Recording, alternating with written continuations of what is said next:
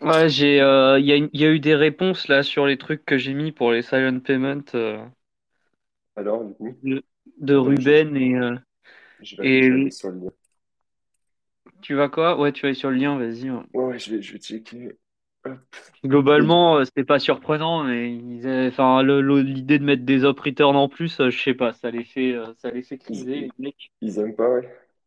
C'est, ça, ça- c'est vrai c'est, sûr que moi, je comprends après les mecs de Samurai qui te disent que Core, euh, Bitcoin Core, ils sont un petit peu obtus des fois sur ça quand même. hein.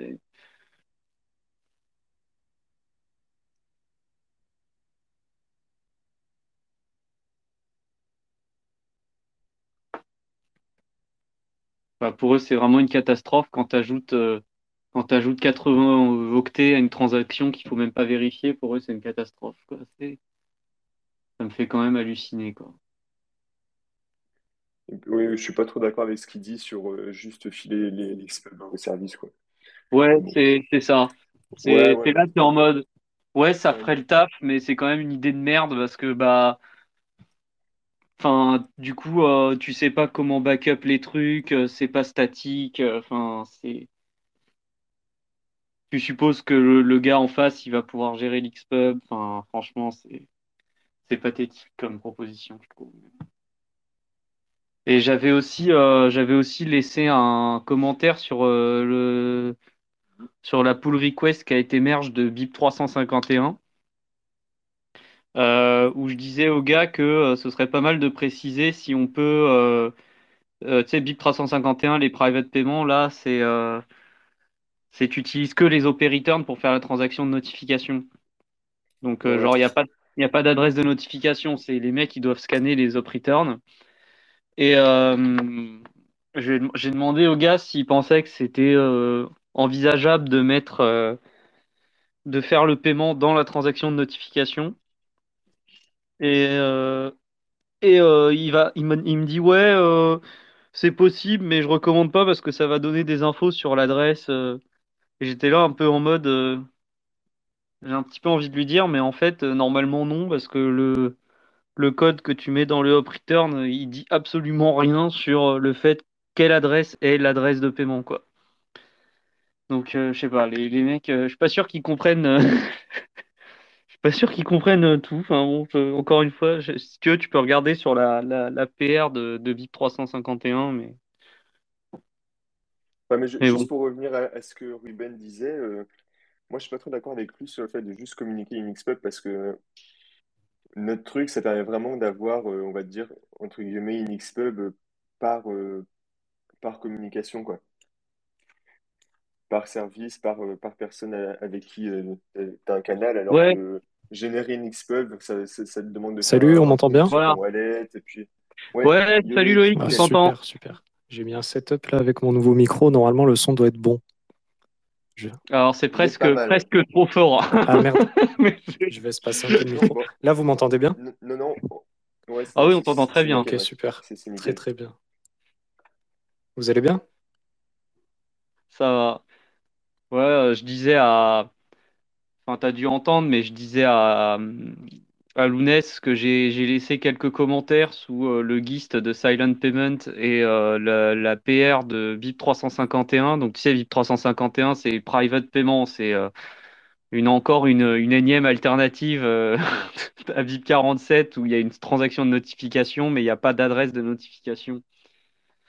Euh, et bon, en gros, j'ai laissé des commentaires pour savoir un petit peu euh, si euh, dans Silent Payment, c'était pas une bonne idée d'ajouter des up return ou des choses de ce type-là. Et inversement, dans les private payments, si c'était pas une bonne idée de faire en sorte que la transaction de notification soit aussi une transaction de paiement. Ça, je pense, ça peut, ça peut pas mal t'intéresser. J'aimerais bien avoir ton avis sur ça, peut-être. tu pourras y réfléchir plus tard, évidemment. C'est regarder BIP 351, la, la PR sur les BIP. Et euh, regardez ce que j'ai ce que j'ai raconté, parce que dans BIP 351, comme il n'y a pas d'adresse de notification, euh, bah, on ne sait pas qui est notifié. En fait, euh, depuis l'extérieur, c'est-à-dire comme, comme il y a un scan qui est fait par le, celui qui, qui doit recevoir la notification, bah, en fait, on on ne sait pas qui est notifié d'un point de vue public. Et je lui, je lui ai demandé dans le, dans l'APR du BIP en, en commentaire, j'ai demandé si c'était pas possible de faire en sorte que la transaction de notification de BIP 351 ce soit aussi une, euh, transaction de paiement. Où en fait, tu utilises la première adresse que tu vas dériver, euh, un petit peu comme comme c'est fait dans BIP 47 avec les deux, codes de paiement là, euh, de dériver la première adresse et puis d'envoyer directement dans une seule transaction, tout inclus. Et bon, globalement, le gars, il dit que oui, c'est possible de le faire, mais il n'est pas, il est pas pour l'idée parce qu'il pense que euh, le fait de faire le paiement dans la même transaction que la transaction de notification, ça donne des infos sur euh, l'adresse de paiement.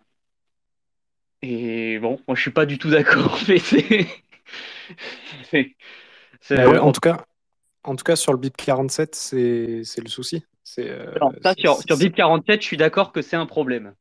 Sur, euh, parce que on sait, euh, sur VIP 47, je suis d'accord que c'est un problème parce que la transaction de notification, il y a une, adresse de notification, donc on sait qui est notifié.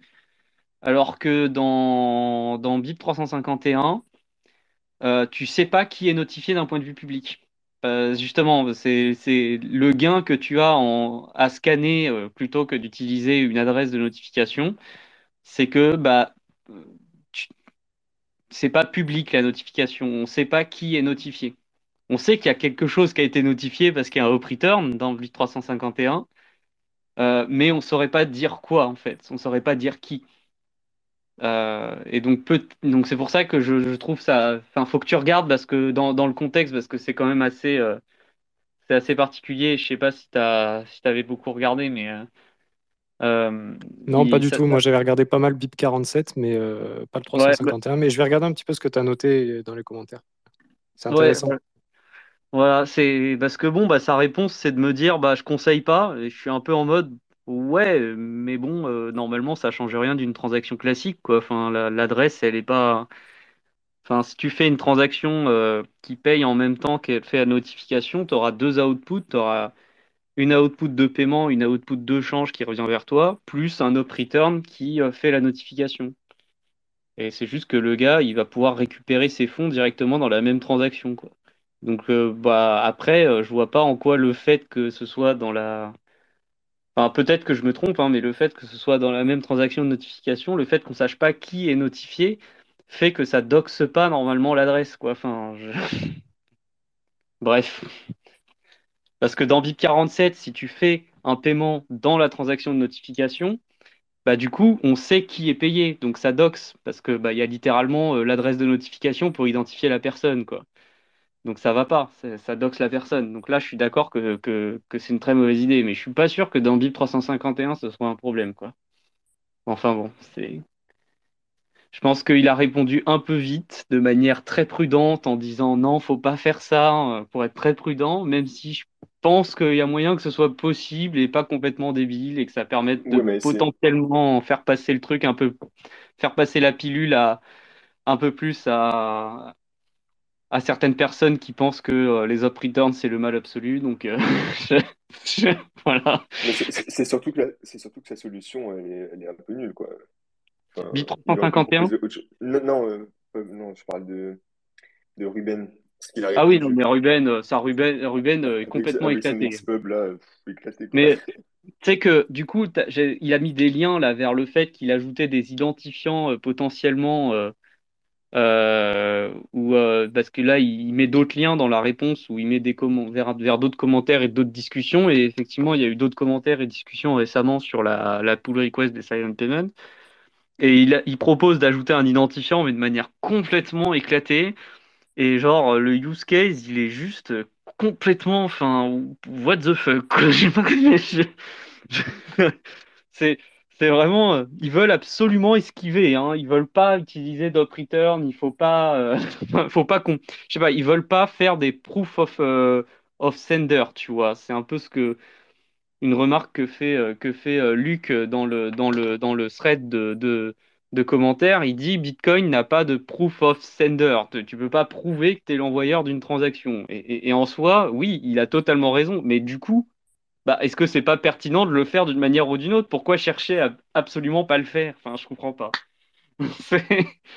On dirait, non, mais c'est bizarre, hein, tu vois. euh, bouge, hein, en tout cas dans le domaine. Ouais, hein. c'est surtout j'ai l'impression que c'est un truc qu'ils avaient ajouté plus ou moins. euh, Après, enfin, je l'avais, je l'avais pas remarqué en tout cas en première lecture, donc Ouais, c'est non. vraiment un paragraphe fourré euh, dans un coin. Ouais, c'est ça, c'est ça. Un- Pourtant, il l'avait bien nommé et tout, hein. En soi, le scanning key, comme il dit, c'est c'est bien nommé. Mais oui, j'ai pas du tout, j'avais pas du tout remarqué auparavant.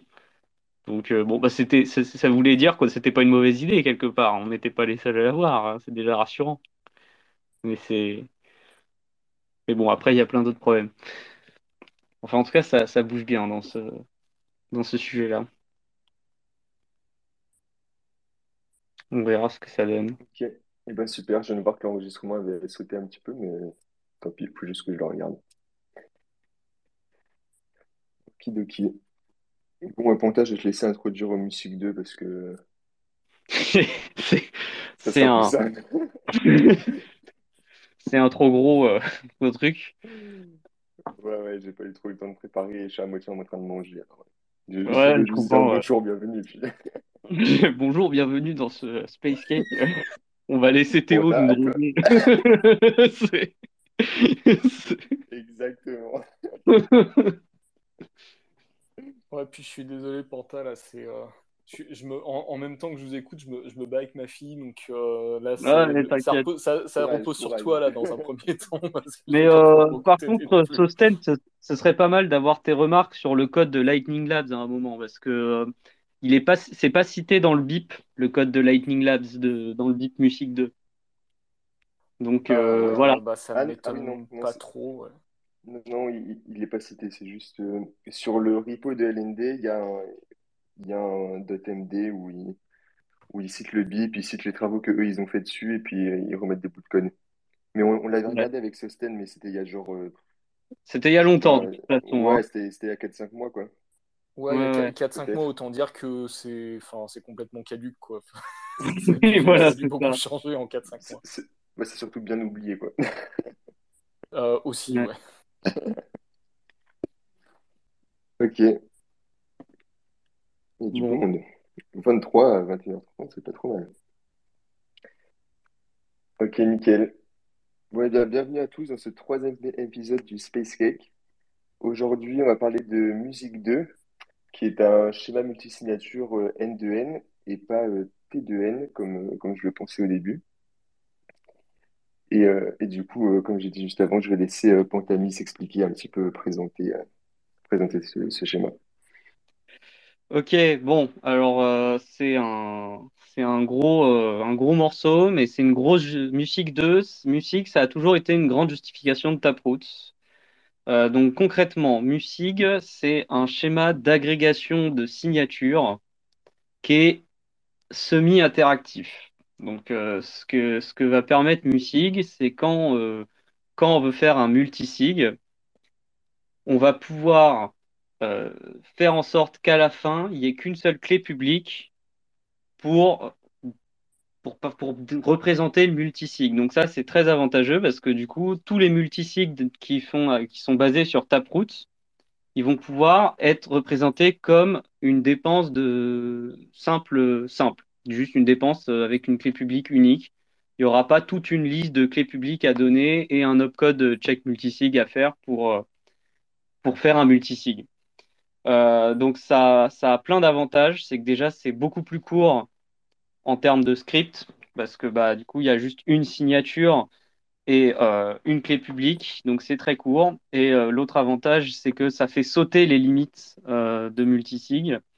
C'est-à-dire que bah, avant, quand on utilisait des, scripts classiques sans les signatures de Schnorr, euh, les multisigs, c'était forcément, euh, à moins d'utiliser des techniques très très compliquées sur ECDSA qui n'ont jamais vraiment été euh, adoptées parce que très compliquées à coder, euh, ça a toujours été d'écrire toutes les clés publiques des différents signata- signataires, euh, de dire combien il faut de signatures valides pour pouvoir euh, bah, dépenser l'argent, avoir une signature qui représente le, le quorum euh, voulu. Donc, euh, les, quand en général on a n signatures, on a un quorum de t personnes, donc c'est-à-dire il faut t signatures sur les n pour pouvoir dépenser l'argent.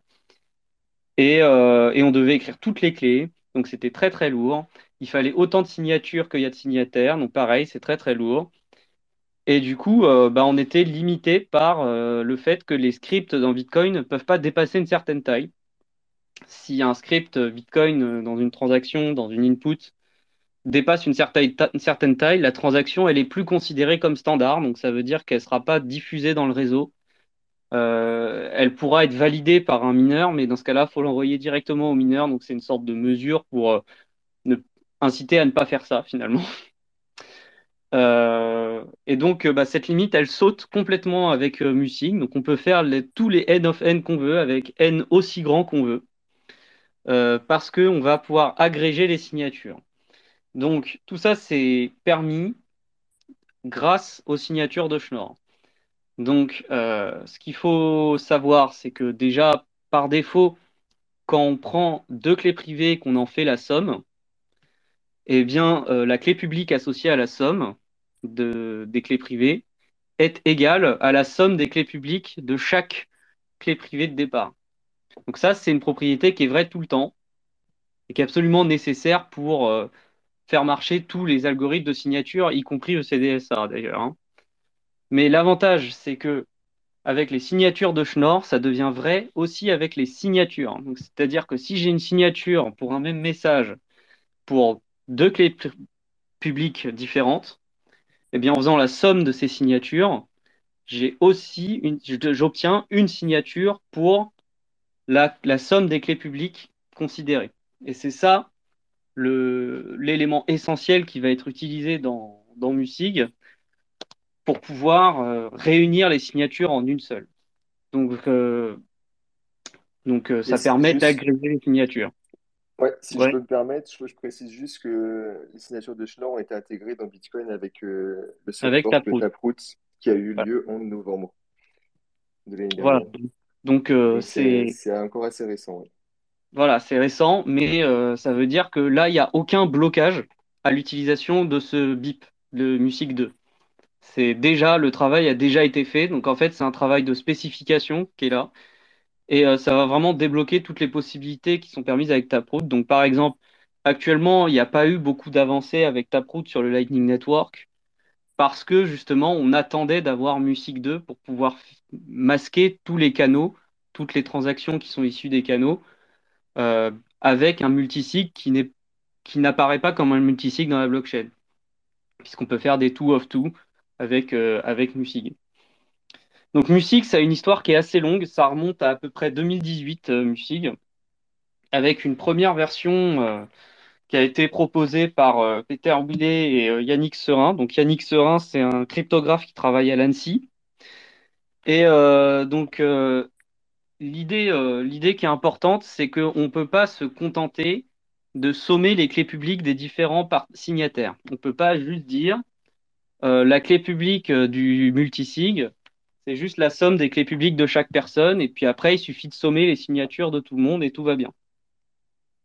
La raison pour laquelle on ne peut pas faire ça, c'est que euh, une personne mal intentionnée dans l'assemblée peut euh, attendre de voir quelles sont les clés publiques des personnes avec qui il va faire les signatures et faire en sorte de ne pas donner sa vraie clé publique aux autres personnes, mais une clé publique qui dépend des clés publiques des autres, pour faire en sorte qu'à la fin, ce soit uniquement sa clé privée qui permette de signer. Donc euh, l'idée, pour faire simple, c'est imaginons que moi, euh, je veux ouvrir un canal avec une personne, cette personne me donne euh, sa clé publique, et ben moi, je prends une clé publique que je dont j'ai la clé privée, et à la place de lui donner ma clé publique, je lui renvoie ma clé publique moins sa clé publique à lui. Et donc, du coup, si on fait la somme des deux, eh ben, on obtient ma clé publique. Et donc, en fait, il croit qu'on a obtenu, la personne en face croit qu'on a fait une clé publique pour lesquelles il faut nos deux signatures pour pouvoir euh, récupérer les fonds, alors qu'en fait, il suffit juste de ma signature de la clé publique dont j'ai la, clé privée. Et donc, pour éviter ce type d'attaque, euh, la première chose que Musig a introduit en 2018, c'est de dire, en fait, à la place de faire une simple somme, on va faire une combinaison linéaire. Donc, c'est-à-dire une somme avec des coefficients. Et les coefficients, ils vont être dépendants des clés publiques des autres.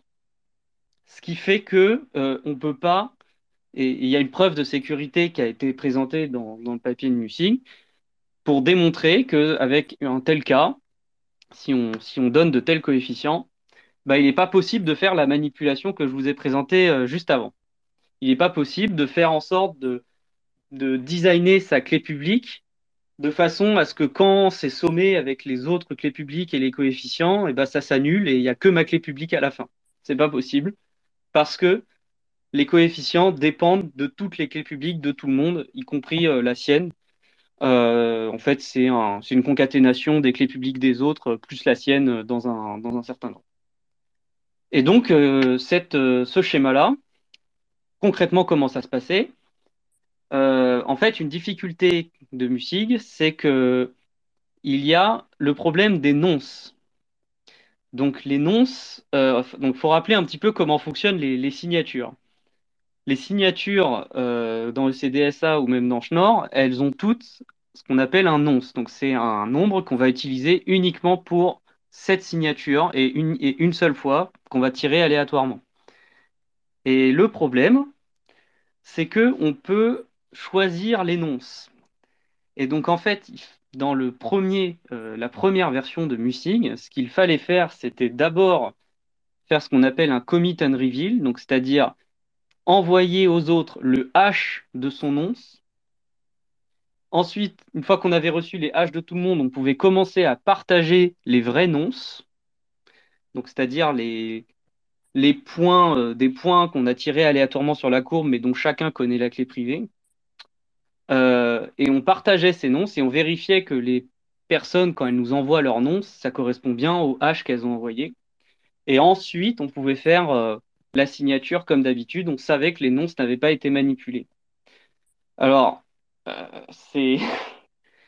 c'est là que c'est un peu subtil. En fait, initialement, le, papier de Musig en 2018 avait oublié un petit peu le fait que les nonces pouvaient être manipulés et donc n'avait pas dit qu'il fallait effectivement partager les nonces sous forme de hash auparavant. Donc ça, c'était une erreur qui était dans la démonstration de sécurité en fait. Euh, mais du coup, c'était facile à rectifier en ajoutant cette phase où on se partage les hashes des nonces euh, au début, avant de faire une signature. Euh, mais le problème, c'est que du coup, ça fait trois interactions. Ça veut dire que quand je veux signer avec les autres personnes pour une transaction, faut que j'aille les voir déjà une fois pour leur donner le hash de mon once. Puis après, il faut qu'elles me donnent le leur. Et après, il faut que j'aille les revoir pour donner la valeur de mon once. Et il faut que je demande la leur. Et ensuite, il faut que je leur donne la signature pour ma clé publique. Et il faut qu'ils donnent la leur aussi. Et à la fin, on somme tout comme il faut et on obtient une signature globale pour euh, l'ensemble. Et ça, c'est un peu pénible parce que ça veut dire qu'il y a énormément d'interactions entre les personnes qui veulent signer, parce qu'il y en a trois. Et donc, euh, il y a eu, ça c'est un problème qui, paraît un peu mineur, mais pour un cryptographe, ça, tout de suite, ça rend le schéma de signature beaucoup moins intéressant, parce que va falloir gérer, euh, va falloir gérer toutes les sessions comme ça de signature, euh, va falloir mettre en place les canaux de communication. Euh, qu'est-ce qui se passe s'il y en a un qui d'un seul coup se déconnecte euh, Qu'est-ce qui se passe si en fait il y en a un, il s'est planté, il n'a pas envoyé le bon nom, c'est donc ça matche pas le H. ça devient très compliqué. Et donc, bah, très très rapidement, une fois que ça, ça a été découvert, il y a les Yannick Serin, Pieter Willet, Jonas Nick, Tim Ruffin, enfin toute la team de cryptographes qui s'intéressent à Bitcoin, euh, qui s'est dit bon bah faut qu'on trouve un moyen de gérer ce problème avec les nonces. Et donc il y a eu euh, plusieurs propositions. Et notamment, il y a eu par exemple une proposition qui s'appelait MUSIC DN, c'est-à-dire pour DN pour déterministique nonce, c'est-à-dire qu'il fallait trouver un moyen de calculer les nonces à l'avance en fonction des clés privées des, clés publiques des autres personnes, de façon à ce qu'on puisse pas non plus savoir quelle était la clé privée associée aux nonces, mais qu'en même temps euh, on sache que ça n'a pas été construit n'importe comment. Et ça, c'est c'était très bien déjà en termes de preuve de concept, mais le problème, c'est que c'était beaucoup trop cher en calcul. C'était impossible d'imaginer euh, euh, faire ça en pratique. Euh, la signature, elle prenait beaucoup trop de temps à être calculée. Le nom s'y mettait beaucoup trop de temps à être calculé. Et quand le papier est sorti, ils avaient déjà eu l'idée de Music 2. Et donc là, Music 2, par contre, là, c'est vraiment. Ça, ça a réussi à faire un tour de force qui est que on va pouvoir se passer du moment où on va devoir se partager les haches d'énonce. Et le trick principal à retenir dans Music 2, c'est que euh, à la place d'envoyer un seul nonce, on va en envoyer deux ou quatre, et on va faire une combinaison de ces nonces. Sauf que la combinaison, elle dépendra du nonce des autres, de la clé publique et euh, du message. Et donc, du coup, on ne peut pas à l'avance choisir son nonce parce que bah, on, dépend des autres sur la combinaison des nonces qu'on a partagés auparavant. Donc, même si on essayait de, choisir ces nonces pour essayer de triquer un peu les autres personnes, eh ben, on n'y arrivera pas parce que ça dépend des nonces des autres euh, et donc on ne peut pas anticiper ce qui va se passer. Et ensuite, on continue musique 2 euh, comme euh, comme d'habitude, c'est-à-dire une fois qu'on a les nonces, on fait la combinaison euh, des nonces, des clés publiques comme un algorithme de signature musique classique de départ. Et, et, on obtient une signature pour tout le monde avec une clé publique pour tout le monde. Et personne dans l'histoire n'a été on n'a pas déjoué, le, on n'a pas trouvé un moyen de donner une signature pour tout le monde euh, avec une seule personne à la base. Il faut bien que tout le monde, euh, on vérifie que tout le monde doit donner euh, euh sa signature pour que ça, pour que ça puisse passer.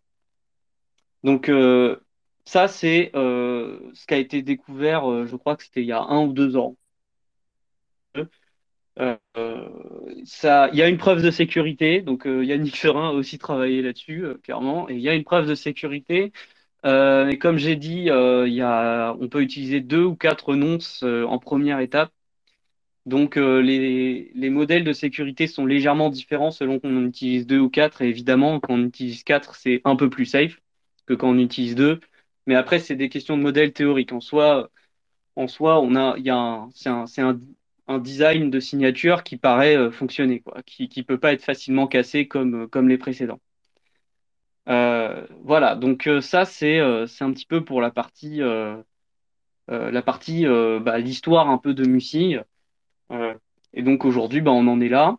Et aussi le fait que un, un, détail très important de Musig, c'est que Musig c'est un c'est une agrégation de signatures qui est interactive, c'est-à-dire que il faut collaborer avec les autres personnes pour créer cette signature pour tout le monde. On peut pas juste donner sa signature, se casser et ensuite euh, les autres se débrouillent. Non, il faut collaborer avec les autres personnes, euh, discuter, communiquer. Euh, mais il y a un gros avantage, c'est qu'on ne discute que deux fois. La première fois pour partager les nonces et la deuxième fois pour partager les signatures, sa partie de la signature. Et en fait, euh, un truc qui est très intéressant, c'est que les nonces qui sont donnés en première étape, il n'y a pas besoin du message pour pouvoir les donner. Et donc en fait, ces nonces peuvent être précalculés. On peut par exemple les dériver euh, d'une XPub, par exemple, ou des choses de ce type-là. Euh, et donc, en fait, cette, première étape de partage des nonces, eh ben, en fait, elle n'existe pas. En fait, ce qui va se passer, c'est qu'on s'enverra juste des signatures, parce que auparavant, euh, les personnes qui comptent euh, signer ensemble, elles se seront mis d'accord sur les nonces qu'elles vont utiliser à l'avance. Et, donc, du coup, il n'y a pas de, il y a juste à s'envoyer les signatures partielles une fois qu'on a le message pour pouvoir créer cette signature globale. Voilà, donc ça c'est Musique 2.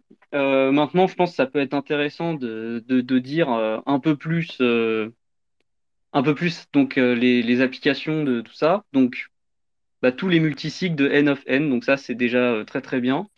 Euh, l'autre chose c'est que Music ça permet aussi de gérer ce qu'on appelle le tweaking de public de clé publique. Donc ça veut dire qu'on peut modifier, euh, on peut ajouter des modifications à la clé publique finale pour faire des choses qui ressemblent un petit peu à ce qui est fait dans Taproot avec les, scripts qui sont cachés dans les clés publiques. Donc ça, je pense qu'on en parlera plus tard parce que c'est aussi un vaste sujet. Euh, donc ça, c'est une chose. Et euh, l'autre chose, c'est que euh, Music, ça peut être utilisé dans le Lightning Network pour réduire la taille des messages d'annonce de canaux, parce que les signatures peuvent elles là aussi être agrégées. Ça ouvre la voie à un nouveau à un multi un, un multisig, mais cette fois-ci un T of n. Euh, mais pour ça, il faut changer un petit peu euh, la méthode. Il faut utiliser un truc qu'on appelle Frost, mais qui est très très proche dans l'idée de ce que fait Musig C'est juste qu'il y y, a, une technique qui est euh, liée au, partage de secrets de Shamir. Donc ça, vous avez peut-être déjà vu dans les, hardware wallets, les fameux, triple S, quand on sépare la seed en, en plusieurs seeds et qu'il faut un certain nombre de seeds pour reconstruire la seed de départ. Euh, bah ça, typiquement, en utilisant ce genre de méthode, on arrive à faire des schémas euh, de signature avec Schnorr, encore une fois, à, seuil, donc un T of n. Donc ça, ça viendra plus tard. Pour l'instant, c'est pas spécifié, mais euh, voilà, l'idée est là. Et il euh, y, a des, y a des protocoles euh, dont, on a prouvé qu'ils étaient euh, à peu près safe, donc ça viendra. Donc ça veut dire que tous les multisigs sur Taproot à terme, ce seront des, des, signatures simples en fait. Donc on ne verra plus de multisig dans Taproot. Ça, ça n'existera plus un multisig dans une input. à terme, ça, ça, ça disparaîtra parce que ce sera des signatures simples pour des clés publiques qui dépendront de comment a été fait le multisig, mais euh, personne d'autre que les participants ne le sauront. Donc ça, c'est aussi un point qui est assez intéressant. Et alors, j'avais trouvé autre chose, mais j'ai oublié. Euh, en tout cas, c'est un, un très gros morceau. Euh, donc, je sais pas après si vous avez des, questions particulières là-dessus. Euh, Est-ce qu'il y a des remarques de d'autres personnes euh, sur, est-ce que vous n'avez pas compris des trucs que je raconte ou si vous voulez que je détaille des choses, euh, je, peux, essayer de faire, euh, faire ça. Voilà. Et bah, c'est déjà vraiment pas mal, merci beaucoup.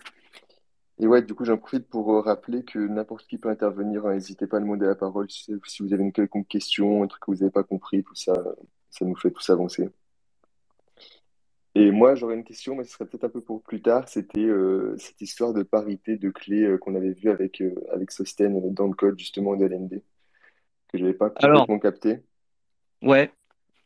Et Euh, ouais, co- Ça, ouais, c'est plus lié au fait que, je pense, c'est plus lié au bit 340 et au fait que maintenant les, les clés publiques sont ex, euh, ex-only.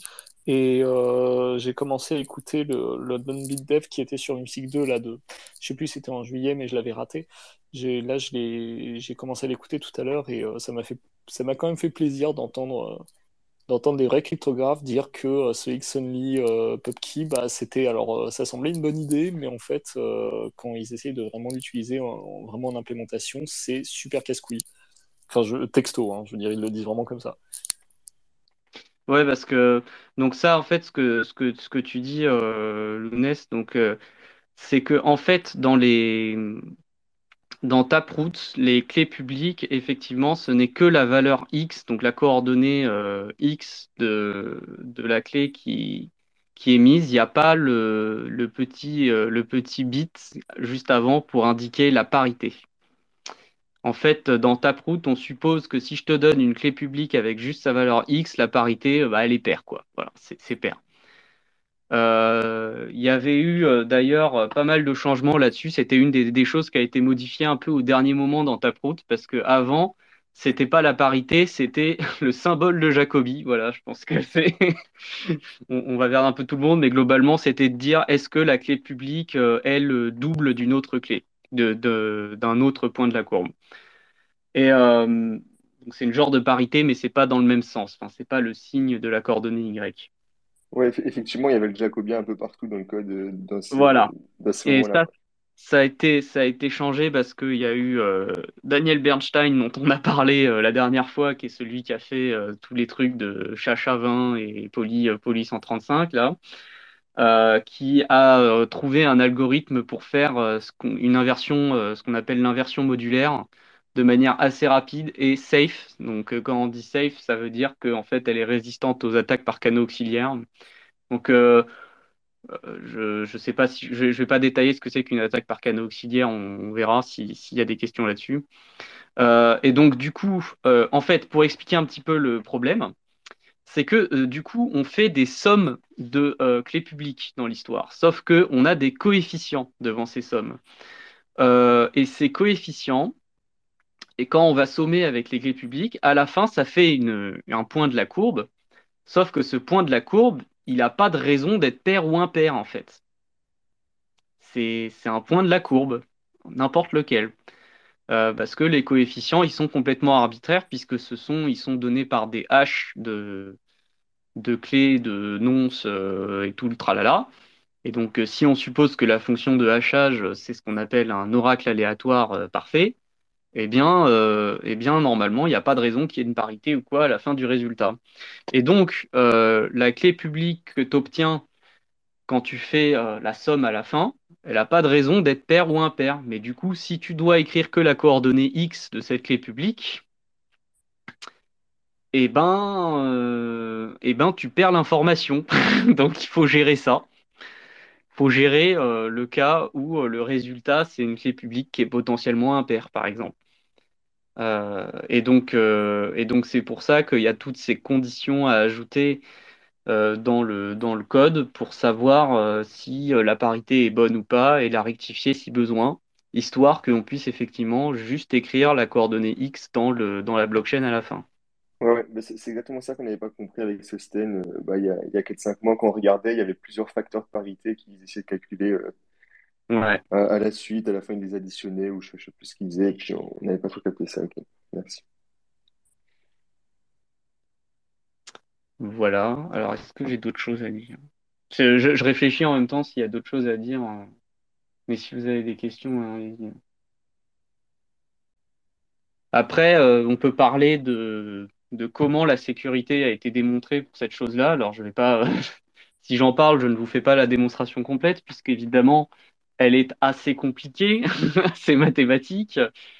Euh, il faut plutôt regarder le papier si on veut le détail. Mais globalement, euh, l'hypothèse de sécurité qui est faite pour, euh, démontrer que Musig est un schéma de signature qui est sécurisé, c'est l'hypothèse non pas du logarithme discret, mais de ce qu'on appelle, qu'ils appellent le one more discrete logarithme, donc le un logarithme discret en plus.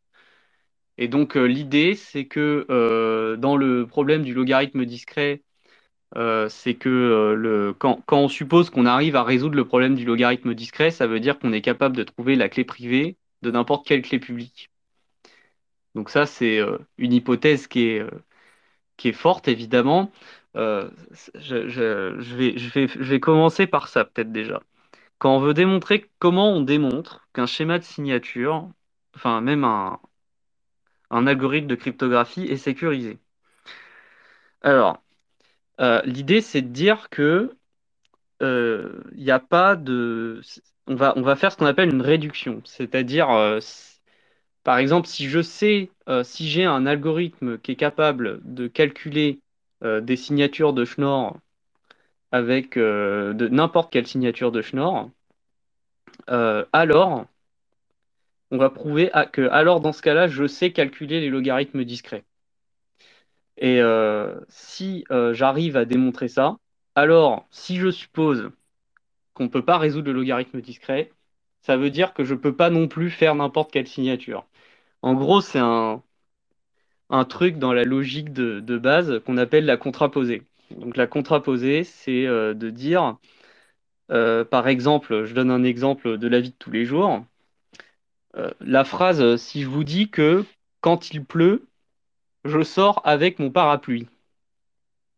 Si je vous dis que cette phrase, elle est absolument vraie, c'est-à-dire c'est une vérité du monde, euh, quand il pleut, euh, je sors avec mon parapluie. Eh bien du coup, c'est équivalent à dire que si il, que si euh, je vais, y arriver, parce que si j'ai pas mon parapluie, bah forcément il pleut pas. C'est ce qu'on appelle la contraposée. Donc je répète, quand je sors de chez moi, s'il pleut, alors j'ai mon parapluie. Donc ça veut dire que si vous me voyez sans mon parapluie, forcément il pleut pas. Ok, donc ça c'est le raisonnement par contraposé. Et donc en fait, ce, raisonnement-là, il est partout en cryptographie. C'est pour ça que c'est toujours un petit peu compliqué de, comprendre les démonstrations en cryptographie, parce qu'il y a des, sortes de négations dans tous les sens de, de ce type-là. Euh, donc en cryptographie, ce qu'on va dire, c'est euh, si je sais résoudre les, signatures de Schnorr, alors je peux retrouver les logarithmes discrets. Je sais calculer le logarithme discret. Donc ça, c'est ce que euh, on démontre. Et donc, qu'est-ce que ça démontre? Ça démontre que si on ne peut pas calculer le logarithme discret d'une valeur, alors forcément, on ne peut pas non plus calculer une signature de Schnorr euh, sans avoir la clé privée. C'est ça le, c'est le, donc ce qu'on appelle une réduction. C'est comme ça qu'on prouve que euh, le schéma de signature de Schnorr, il est sécurisé. Et donc là, l'idée, c'est que l'hypothèse de sécurité n'est pas exactement qu'on ne sache pas résoudre le logarithme discret, mais c'est qu'on ne sache pas en résoudre un de plus que ceux qu'on a déjà résolus. Donc c'est-à-dire qu'on imagine que l'attaquant, celui qui, cherche à casser euh, l'algorithme, euh, il est capable de générer des logarithmes discrets, de trouver des logarithmes discrets. Euh, mais s'il en a trouvé un certain nombre, eh ben, il n'est pas capable d'en trouver un de plus que ce qu'on lui a donné au départ, de ce qu'il a demandé à son, programme bizarre qui calcule des logarithmes discrets. Et donc c'est pour ça qu'on appelle ça le one more discrete logarithme, parce qu'on suppose que euh, l'attaquant ne peut pas trouver un logarithme discret de plus que ce qu'on lui donne avec le programme de... magique qui permettrait de faire ça. Et donc c'est ça qui, c'est sous cette hypothèse que euh, le, MUSIG est sécurisé. C'est une hypothèse qui, qui, commence à faire son, chemin. Et la raison d'utiliser une telle hypothèse plutôt que le logarithme discret directement, euh, c'est que euh, bah, Musig combine quand même énormément les hashes, les clés publiques, euh, tout ça à la fois.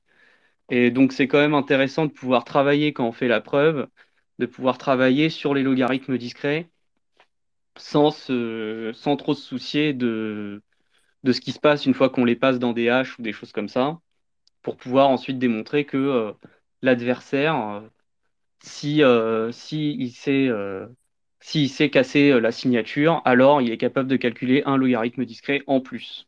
Et donc euh, forcément, ça implique ce que j'avais dit au départ. si l'adversaire sait calculer un logarithme discret en plus grâce à l'algorithme, euh, grâce au fait qu'il est capable de faire des signatures MUSIG sans avoir les clés privées, alors, si on suppose qu'il est impossible de calculer des logarithmes discrets en plus que ce que l'on donne gratuitement, euh, c'est-à-dire avec les clés privées, quoi, eh ben, euh, Musig est sécurisé. On peut pas, euh, peut pas, peut pas casser des signatures de Musig. Voilà, donc ça c'est là c'est faut, faut bien se concentrer, je pense, parce que c'est pas facile, mais il y a beaucoup d'inversions comme ça de de ce qu'on appelle de contraposés, et c'est vraiment la base des raisonnements en cryptographie pour démontrer la sécurité de quelque chose, quoi. Et, et, du coup, pourquoi la version algébrique, elle est falsifiable et moins forte que, est plus faible plutôt que la version non algébrique? Alors, c'est le... Le algébrique, ça veut dire que euh, je peux voir si, si le truc était cassé, je pourrais le déterminer en un temps polynomial.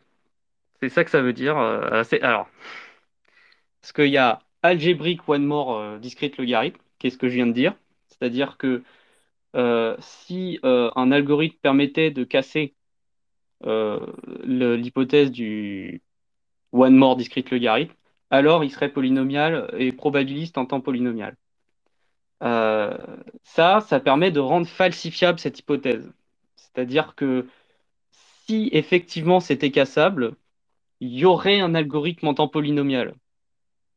Euh, donc, donc ça veut dire qu'il suffit d'en chercher un quoi, d'algorithme en temps polynomial, parce que bah, il faut forcément que ce soit comme ça. Mais le algébrique dont tu parles, c'est pas le même que le algébrique du algébrique groupe modèle, hein, qui, est, qui est encore un autre truc et qui est euh, une c'est le, modèle dont tu as besoin quand tu veux démontrer la sécurité de MUSIG avec deux nonces et pas quatre comme le papier original.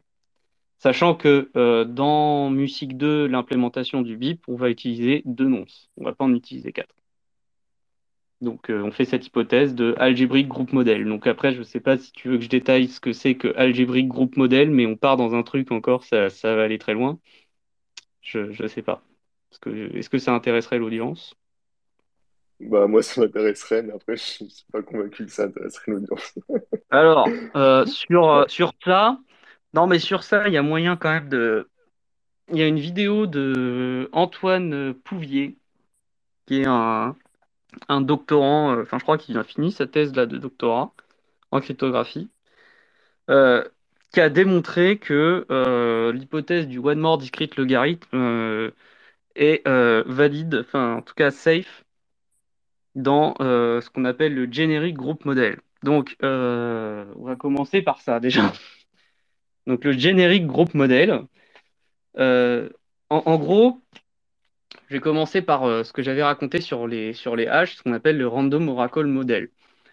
Quand on prend une fonction de hachage, on suppose, en général, que la sortie de la fonction de hachage est complètement aléatoire.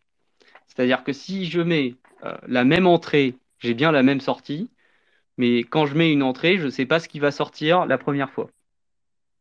Je sais juste que si je renvoie euh, la même, si je lui remets la même euh, entrée, il va me ressortir le même nombre qu'à l'air aléatoire en sortie. Et on sait que cette hypothèse est fausse pour toutes les fonctions de hachage. Hein, euh, je prends SHA-256, ça fait, il y a 256 bits dans la sortie de SHA-256. Or, je peux mettre une entrée qui est infiniment longue je peux mettre une chaîne de caractères infiniment longue en entrée de SHA-256. Donc, il y a bien un moment où il y a euh, deux entrées euh, différentes. Oui, ah, alors je sais que Loïc va me faire une remarque en me disant on ne peut pas mettre des entrées aussi longues qu'on veut parce qu'il y a le rembourrage de bits. Alors oui, c'est vrai pour SHA-256, mais euh, en général, une fonction de hachage, on, on, se permet dans les démonstrations de lui mettre une taille complètement, une taille d'entrée qui est complètement illimitée. Et bon, il y a bien un moment où il y a deux choses qui vont être égales. Euh, si jamais, euh, vu que j'ai beaucoup plus d'éléments que je peux faire rentrer dans la fonction de hachage que ce qu'elle peut m'en sortir. donc, cette fonction de hachage n'est pas un bon oracle aléatoire quelque part. L'argument que je donne n'est pas exact, c'est un peu plus compliqué, mais ça correspond globalement à cette idée-là. et pourtant, il va bien falloir, pour faire nos démonstrations, supposer que c'est le cas.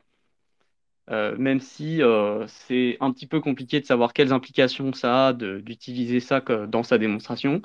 Et donc ça, c'est ce qu'on appelle la Random Oracle Model. Le Random Oracle Model, c'est on modélise la fonction de hachage comme un oracle aléatoire, c'est-à-dire que euh, répond de manière tout à fait aléatoire. Et pour deux entrées pareilles, il ressort bien la même sortie, mais après, une fois qu'elles sont différentes, bah, c'est aléatoire. Et donc ça, c'est utilisé dans beaucoup de démonstrations, et notamment les signatures de Schnorr quand on utilise le hash des messages à l'intérieur, euh, pour démontrer par exemple qu'on ne peut pas faire de signature pour un message quelconque, euh, n'importe lequel, dans le cas des signatures de Schnorr. Euh, donc si on veut, c'est comme si on se disait, bah, le, le, le, hash, c'est une représentation, mais en fait, je ne peux pas manipuler cette représentation. C'est un nombre, ok, euh, mais en fait, ça pourrait être n'importe quoi, ça pourrait être euh, juste un symbole. Euh, et je ne saurais pas comment le manipuler, comment faire en sorte que je, puisse voir comment faire pour faire en sorte que deux entrées donnent des symboles proches ou quoi. Parce que comme c'est juste des symboles, je ne sais pas ce que ça veut dire proche ou pas proche pour de tels symboles. Donc ça, c'est un petit peu l'idée qu'il y a derrière le Random Oracle Model. Et donc le générique groupe modèle, c'est un peu la même chose, mais avec les groupes qu'on manipule. Donc, par exemple, euh, quand on regarde une clé publique sur la courbe SecP 256K1 qui est utilisée dans Bitcoin, une clé publique, c'est un point sur la courbe, et donc c'est euh, le signe de la coordonnée Y et la coordonnée X. C'est comme ça qu'on le représente. Et euh, en soi, peut-être que ça vous fait ça, cette impression-là, en tout cas quand vous le regardez, vous savez pas comment manipuler ces trucs-là. Euh, si jamais je dois calculer la somme de deux points, bon, bah oui, on peut faire un programme qui interprète ça, mais si moi, en tant qu'humain, je regarde ça et j'essaie de calculer la somme de deux points, je vais pas y arriver, quoi. Je, je, enfin, je saurais pas comment faire. C'est comme si pour moi, l'ordinateur, quand il fait la somme de deux points, il me dit, bah, j'ai euh, le point A, j'ai le point B, euh, je veux la somme de A plus B, et il me renvoie C. Et moi, je ne sais pas ce que vaut C, j'aurais pas pu anticiper ce que vaut C. Euh, par contre, quand je lui demande à l'ordinateur de me calculer euh, C moins B, il me renvoie bien la même chose que A. Alors, j'ai beau ne pas comprendre euh, comment on déduit C de A plus B, comment les, la forme que le nombre qu'on a, la, la, chaîne de caractères qui correspond, j'ai beau ne pas comprendre comment ça a été déduit en interne, Enfin, moi, je comprends, mais euh, je comprends que pour la plupart des gens, ce soit pas compréhensible. Euh, mais au moins, la loi de groupe, c'est-à-dire l'interaction quand je fais, euh, quand je prends le résultat et que je, refais un autre calcul, que je demande un autre calcul à l'ordinateur qui est censé me donner le même résultat, eh ben, il me renvoie bien la même chose. Donc, c'est-à-dire qu'à deux choses égales, l'ordinateur me renvoie bien une représentation identique de cette chose-là. Et donc, c'est ça le générique groupe modèle, c'est que l'attaquant ne comprend pas la structure, euh, la représentation qui lui est donnée des objets du groupe. Donc là, pour les points de la courbe, je vous dis que vous ne comprenez pas, mais en fait, un cryptographe, il vous dira, mais si, euh, sur une courbe elliptique, on peut calculer le symbole de Jacobi du point, euh, ça donne des informations sur sa structure de groupe. Et c'est vrai. Par exemple, si je vous donne un nombre écrit en base 10, donc normalement, quoi, avec des chiffres, si le nombre il finit par un 0, vous savez qu'il est divisible par 10.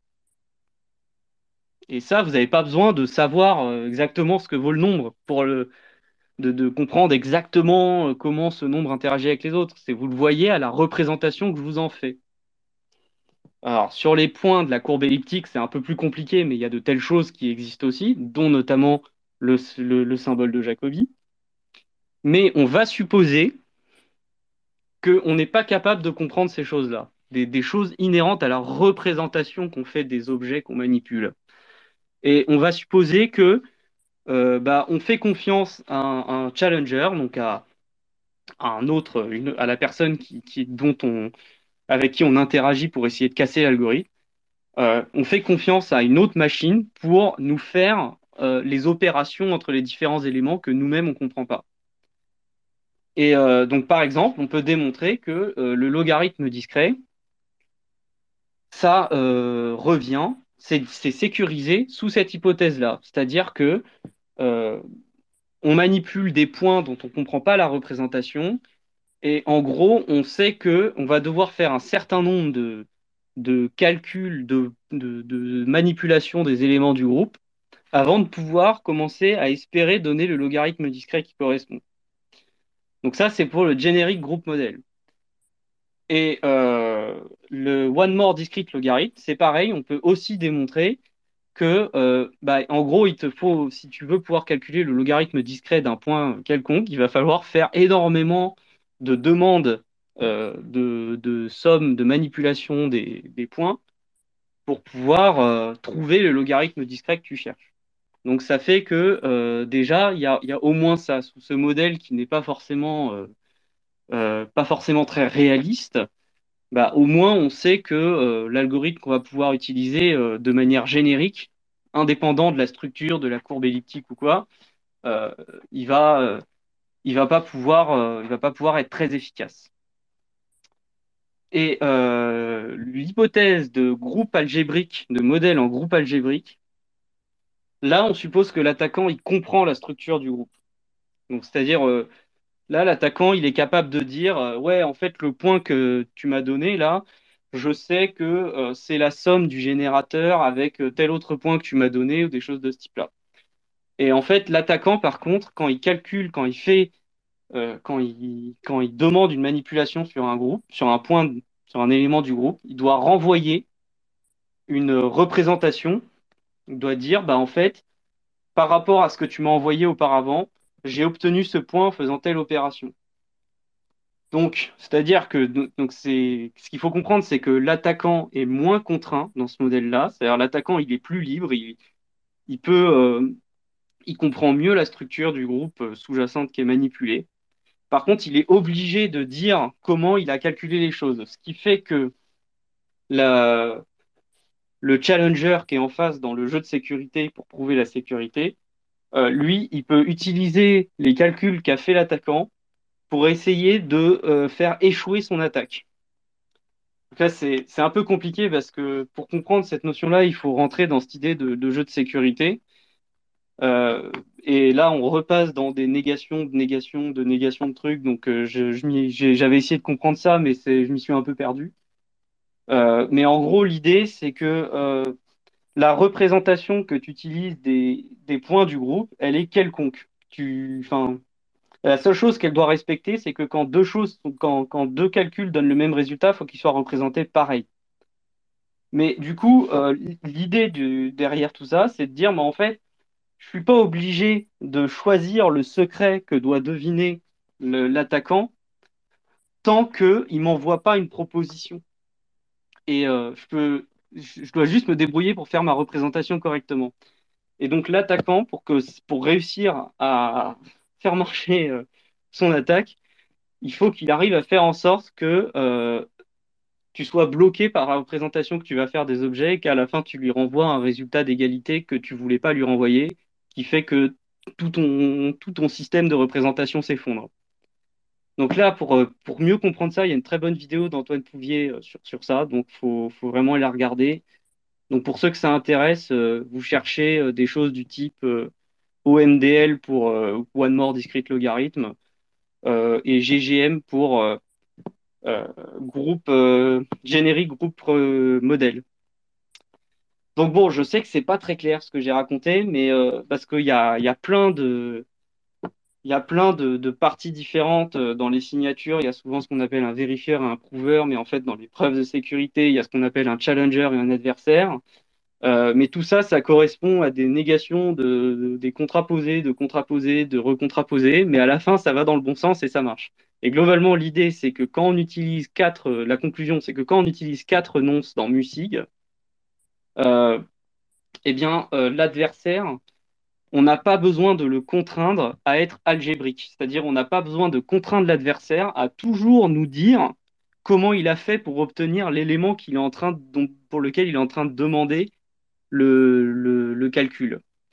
Euh, on le Par contre, c'est quand même moins contraignant que le generic group model, où le generic group model, on force l'adversaire à ne pas comprendre comment le groupe est fait. C'est-à-dire vraiment, on suppose que le groupe, les représentations du groupe, euh, elles sont incompréhensibles.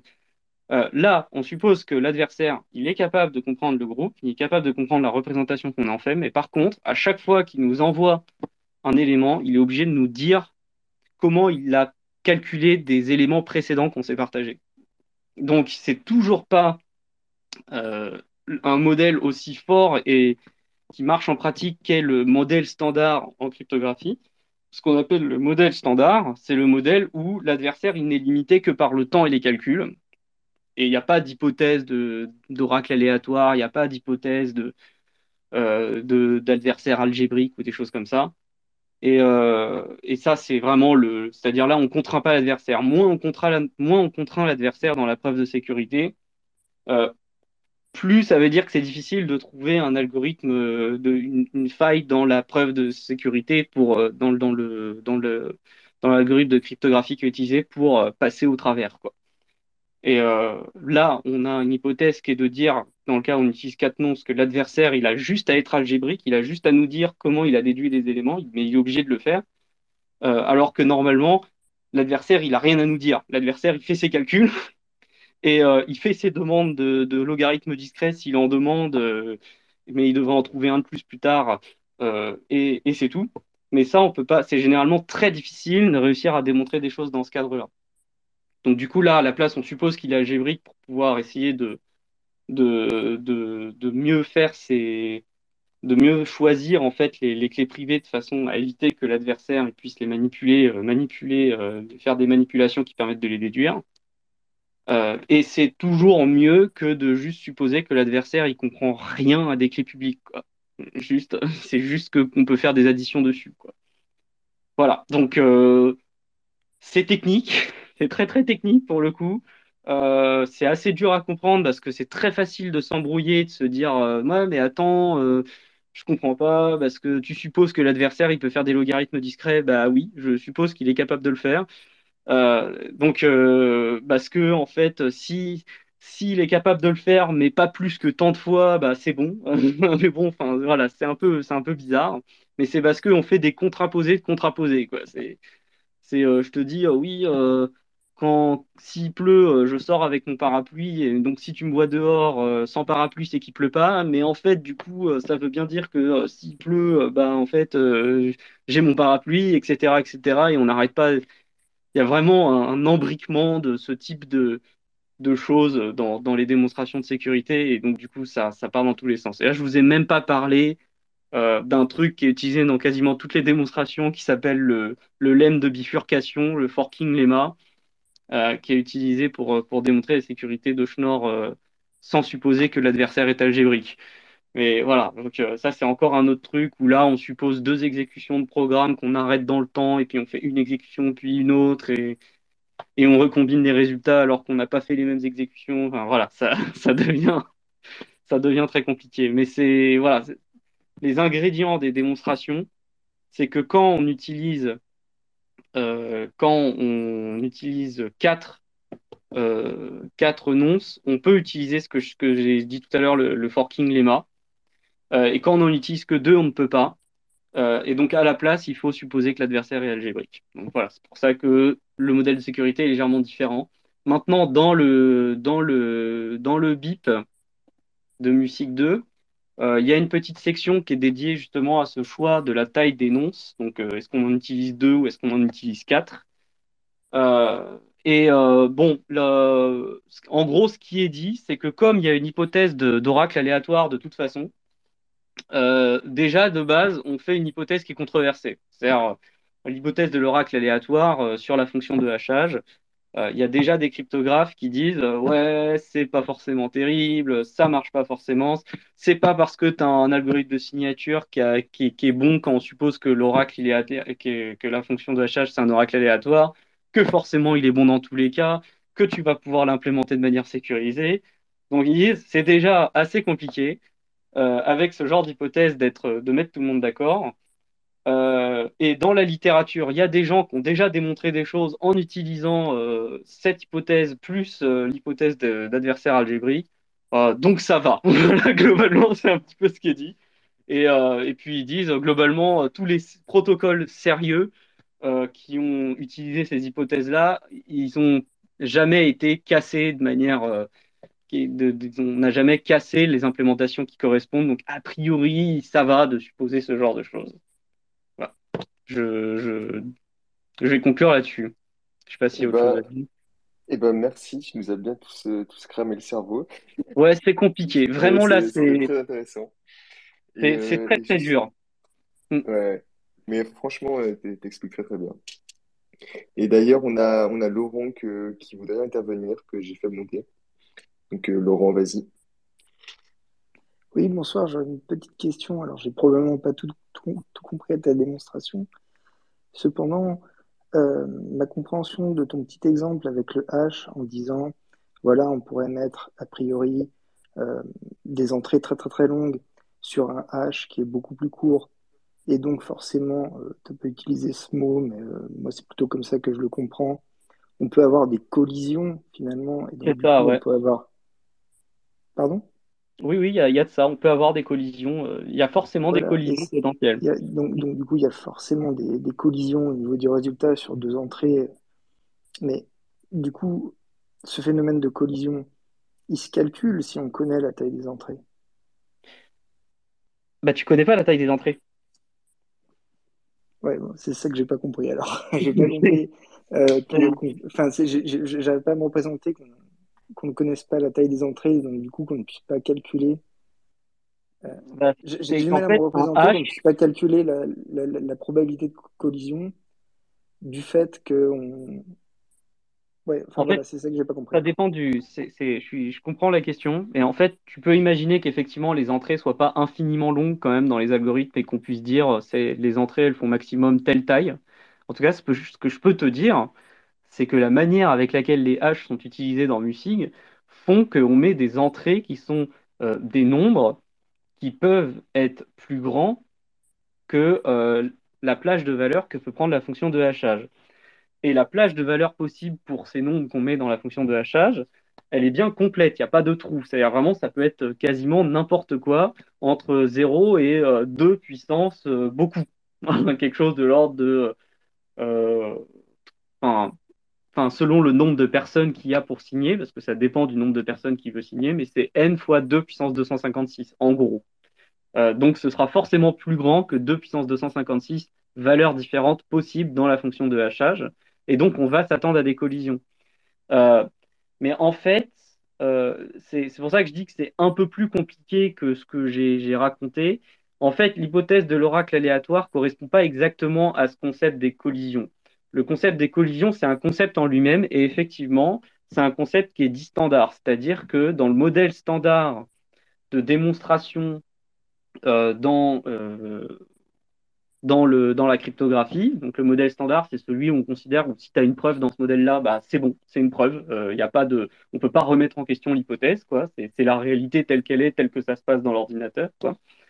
La, la, collision par préimage, des préimages, euh, de deux préimages, c'est effectivement un truc qu'on peut standardiser. Donc on peut calculer précisément la probabilité comme tu le dis. Euh, mais en fait, euh, malheureusement, tu peux pas utiliser. Ce dont tu as besoin, en fait, c'est quelque chose, c'est plus une information sur la distribution des valeurs du hash. Il, te faut l'uniformité des, valeurs de sortie du, du hash.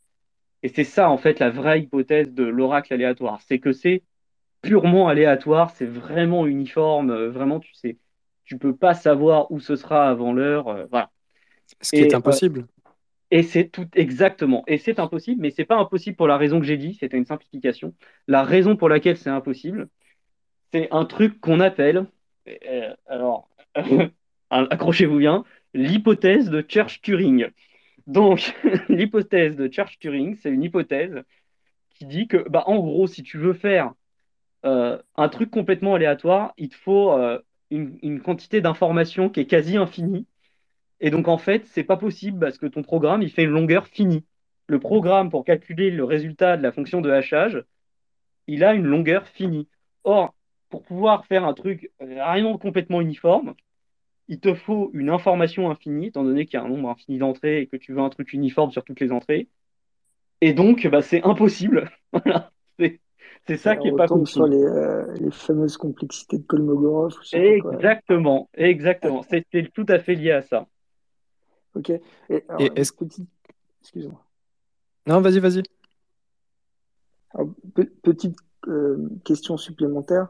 Même si on ne peut pas la, la calculer, est-ce qu'on peut, par euh, la pratique, par des tests, euh, on va dire, de, pratique, se donner une idée euh, du temps de calcul nécessaire avec une, puissance de calcul donnée qui serait très très longue ou, pas possible dans la pratique, même si elle est possible théoriquement, ou à quel point elle est, elle est, elle est presque impossible à atteindre avec les puissances de calcul d'aujourd'hui ou pas. Quoi. Bah, c'est en fait, tu, peux, calculer la probabilité de collision. Ça, il n'y a pas de problème. Tu peux supposer que c'est uniforme, calculer une probabilité de collision qui peut être raisonnablement. Euh, enfin, ré, qui peut être réaliste. Quoi. Le problème, c'est l'utilisation que tu en fais dans les démonstrations de sécurité, en fait. C'est. c'est comment expliquer ça? Si, euh, si tu enfin, là, je sais pas exactement comment expliquer ça, mais en gros, si tu supposes que ton algorithme de signature, euh, il échoue, il fait quelque chose de pas du tout safe quand il y a certains patterns dans les sorties des fonctions de hachage. Si tu supposes qu'il y a ça, euh, et ben du coup, euh, tu vas pouvoir quand même démontrer avec l'hypothèse de l'oracle aléatoire que le, que le schéma de signature il est sécurisé mais tu vas jamais pouvoir implémenter un schéma de signature qui est sécurisé. Donc, c'est là que je, veux dire, c'est que c'est une hypothèse de démonstration. On suppose dans la démonstration que c'est vraiment purement aléatoire. On sait que ça l'est pas, mais c'est juste pour dire, euh, il y a au moins une chose qui est sûre, c'est que à moins que la fonction de hachage soit cassée, mon algorithme il est safe. Mais euh, c'est pas, mais c'est pas exactement ça non plus parce que on sait qu'on peut créer des schémas de signature un peu chelous pour lequel, bien que euh, euh, tu es supposé que, bien que sous oracle aléatoire, le machin, il, fait parfaitement le job, et eh ben quand on l'implémente, ça marche pas parce que en gros, on prend en compte toutes les implémentations possibles de fonctions de hachage dans l'algorithme de signature et on le fait échouer de manière systématique. Donc c'est c'est-à-dire que euh, tu ne peux pas quand tu as une démonstration qui utilise l'hypothèse de l'oracle aléatoire, tu ne peux pas utiliser la même démonstration pour juste dire c'est sécurisé dans la pratique. C'est pas possible. Parce que on sait qu'il y a des schémas pour lesquels c'est pas vrai. Maintenant, les schémas en question, ils sont complètement éclatés. Enfin, c'est des schémas théoriques de jeu pour euh, démontrer. Enfin, c'est des cryptographes qui ont voulu dire, mais regardez l'hypothèse de l'oracle aléatoire. Regardez, euh, ça ne veut pas dire que l'algorithme il est sécurisé. Mais bon, en même temps, euh, l'algorithme qui montre, euh, c'est un truc qui est complètement déconnant, ou par exemple, ça va renvoyer la clé privée si jamais on a trouvé un pattern dans la fonction de hash. Et quand je dis trouver un pattern, c'est un pattern en termes de calcul. Donc, c'est-à-dire que euh, c'est comme si l'algorithme disait Ah, bah, si l'oracle aléatoire, enfin, si la sortie de, de ma fonction de hachage correspond exactement à cette implémentation, et eh bah, je fais de la merde. C'est un peu ça, en gros, l'idée. Et, en gros, ces, algorithmes-là de signature qui sont complètement déconnants et donc pas sécurisés, eh bien, on peut démontrer qu'ils sont sécurisés sous l'hypothèse de l'oracle aléatoire. Ce qui montre bien que cette hypothèse, c'est une hypothèse, quoi. Elle apporte des choses en plus dans une démonstration, et donc tu ne pourras pas utiliser cette démonstration quand tu veux démontrer les choses dans le modèle standard, la vraie vie, euh, le truc avec des, des, complexités, euh, des chances de collision, euh, même en supposant que euh, ton chat de 156 t'a vérifié que euh, quand tu prends euh, des séries de, des séries de 0 et 1 aléatoires, quand tu le passes dans la fonction de hachage, ça a bien l'air aléatoire. Il y a des gens qui ont fait des tests empiriques comme ça, mais ce sera, ce sera jamais une démonstration parce qu'on sait, d'après la thèse de Church-Turing, on sait que le truc ne peut pas être complètement uniforme. C'est pas possible. Il y a des patterns qui peuvent être repérés. Mais on va supposer que c'est pas possible, dans ma démonstration, de trouver un pattern. Voilà. Je ne sais pas si je suis clair, mais euh, ça revient. C'est un petit peu ce que j'avais dit sur l'histoire du, groupe de, du groupe générique, où j'avais dit par exemple que si j'ai A, euh, si j'ai A plus B, qu'on me renvoie C, je sais que quand je vais faire C moins B, on va me renvoyer A. Mais globalement, je peux ne rien comprendre à ce qu'est A, ni B, ni C. Et là, c'est pareil. C'est comme si tu disais, bah, la sortie de la fonction de HH, c'est un truc aléatoire, et je comprends rien dessus. Il n'y a aucun pattern. Je ne peux pas savoir si euh, la sortie elle est divisible par 10 ou je sais pas quoi, euh, rien qu'en la regardant. Euh, mais cette hypothèse est fausse. Voilà, c'est une hypothèse qui est fausse. En pratique, elle est fausse. Mais on va la faire pour la démonstration, parce que sinon, globalement, il n'y a pas de démonstration du tout. Quoi. C'est un petit peu, un petit Excuse-moi, je suis arrivé en cours de route, alors j'ai peut-être loupé le début, mais ça, c'est une démonstration qui a pour ambition d'être valable sur toute fonction de hachage ou en pratique sur chaque 256 non, sur, euh, elle a, elle a pour ambition d'être euh, valide si la fonction de hachage est un oracle aléatoire parfait. ça ne veut pas dire qu'avec SHA-256, ça marche. Ça veut juste dire que si SHA-256, on suppose que c'est un oracle aléatoire parfait, ce qui n'est pas le cas, hein, mais si on suppose que c'est le cas, alors c'est bon. Donc ça veut dire que ça veut au moins dire enfin presque dire que si euh, quelqu'un trouve un moyen, que globalement, euh, une des manières d'attaquer ton, schéma de signature, c'est pas d'attaquer le schéma directement, mais d'attaquer la fonction de hachage, par exemple. Ouais, donc en gros, c'est euh, démontrer que ton, que, ton, que ton algorithme de signature, de façon brute, de façon naturelle, est sécurisé, indépendamment des, des algorithmes externes utilisés en son sein. C'est ça? C'est dès lors qu'on suppose que ces algorithmes externes font bien le boulot. Voilà. Mais c'est pas le cas. On sait que c'est pas le cas, mais est-ce que, c'est le cas. Est-ce que ça démontrerait, est-ce que ça démontrerait qu'il n'y a pas d'autres points de faiblesse que la fonction de hachage, tout simplement? C'est là que c'est là que j'ai essayé d'expliquer avec mon histoire de, d'algorithme de, de, signature complètement éclaté. En pratique, oui. En théorie, non. Voilà. C'est-à-dire, euh, surtout si, l'algorithme n'est pas trop éclaté, voilà, serait la, fonction de hachage. Euh, a priori, on n'a pas trouvé d'autres contre-arguments a priori. Voilà, c'est-à-dire qu'à moins que ton algorithme il fasse des choses qui disent euh, pas naturelles, c'est-à-dire genre révéler directement la clé privée tant qu'à faire, euh, quand, euh, la fonction de, quand le résultat d'une fonction de hachage correspond à un pattern, euh, et que en même temps, l'algorithme de signature, quand il fait sa vérification, il explore toutes les fonctions de hachage possibles en sortie, et que s'il en trouve une pour laquelle le pattern match, il dit bon bah du coup je révèle la clé privée, et voilà, c'est pas sécurisé, regarde, ça a révélé la clé privée. Voilà, c'est pas du tout naturel. Tous les protocoles sérieux ne font jamais ça en général mais euh, ça, montre que théoriquement, c'est pas parce que tu as réussi à démontrer que sous l'hypothèse de l'oracle aléatoire, l'algorithme de signature est, sécurisé, ça ne veut pas dire que c'est le seul point d'attaque. Il, pourrait y avoir des vecteurs d'attaque dans l'algorithme. C'est juste que, bon, si l'algorithme n'a pas été fait n'importe comment et de façon à être un cas théorique pour démontrer que l'hypothèse de l'oracle aléatoire, c'est vraiment surfait, bah, globalement, ça va. En général, en pratique, c'est OK. C'est pour ça que à la fin du BIP, ils disent bien, bon, bah, nous, on va utiliser que deux nonces, euh, même si ça nous oblige à faire l'hypothèse que l'adversaire est algébrique. Donc, c'est donc euh, celui qui casse, euh, qui essaie de casser le, le, le discrète logarithme, le one more discrète logarithme avec l'algorithme de signature de Mussig, même si ça suppose qu'il est obligé de nous indiquer comment il a déduit les éléments qu'il a trouvés en fonction des précédents. Bah, même si ça, c'est une hypothèse qu'on sait fausse, on sait que c'est quand même euh, une hypothèse qui laisse pas mal de liberté à l'adversaire euh, et donc un point d'attaque qui est relativement faible potentiellement sur l'algorithme de signature à la fin. Et l'argument qu'ils font, c'est de dire, bah, dans la littérature sur la cryptographie, euh, il y a de tels schémas qui ont été prouvés safe sous ces deux hypothèses de oracle aléatoire et de groupe algébrique d'attaquants euh, algébriques. Donc, euh, manifestement, en pratique, ça a l'air d'aller. Voilà, c'est ça l'argument. Donc, on va utiliser ça parce que c'est plus simple que d'utiliser quatre nonces. Quoi. Parce que sinon, avec quatre nonces, la seule hypothèse qu'on a besoin, c'est euh, de le, discrete log. Donc ça, c'est la réduction qu'on fait. C'est la, c'est-à-dire, on, va démontrer que si on casse Musig, si on sait casser Musig, alors on sait casser le, le one more discrete logarithme.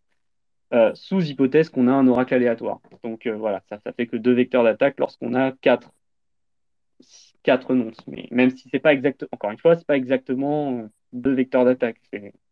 en pratique, quoi. Voilà. Je sais pas si ça répond à ta question, si ça va. C'est pas. Voilà. Je sais pas si.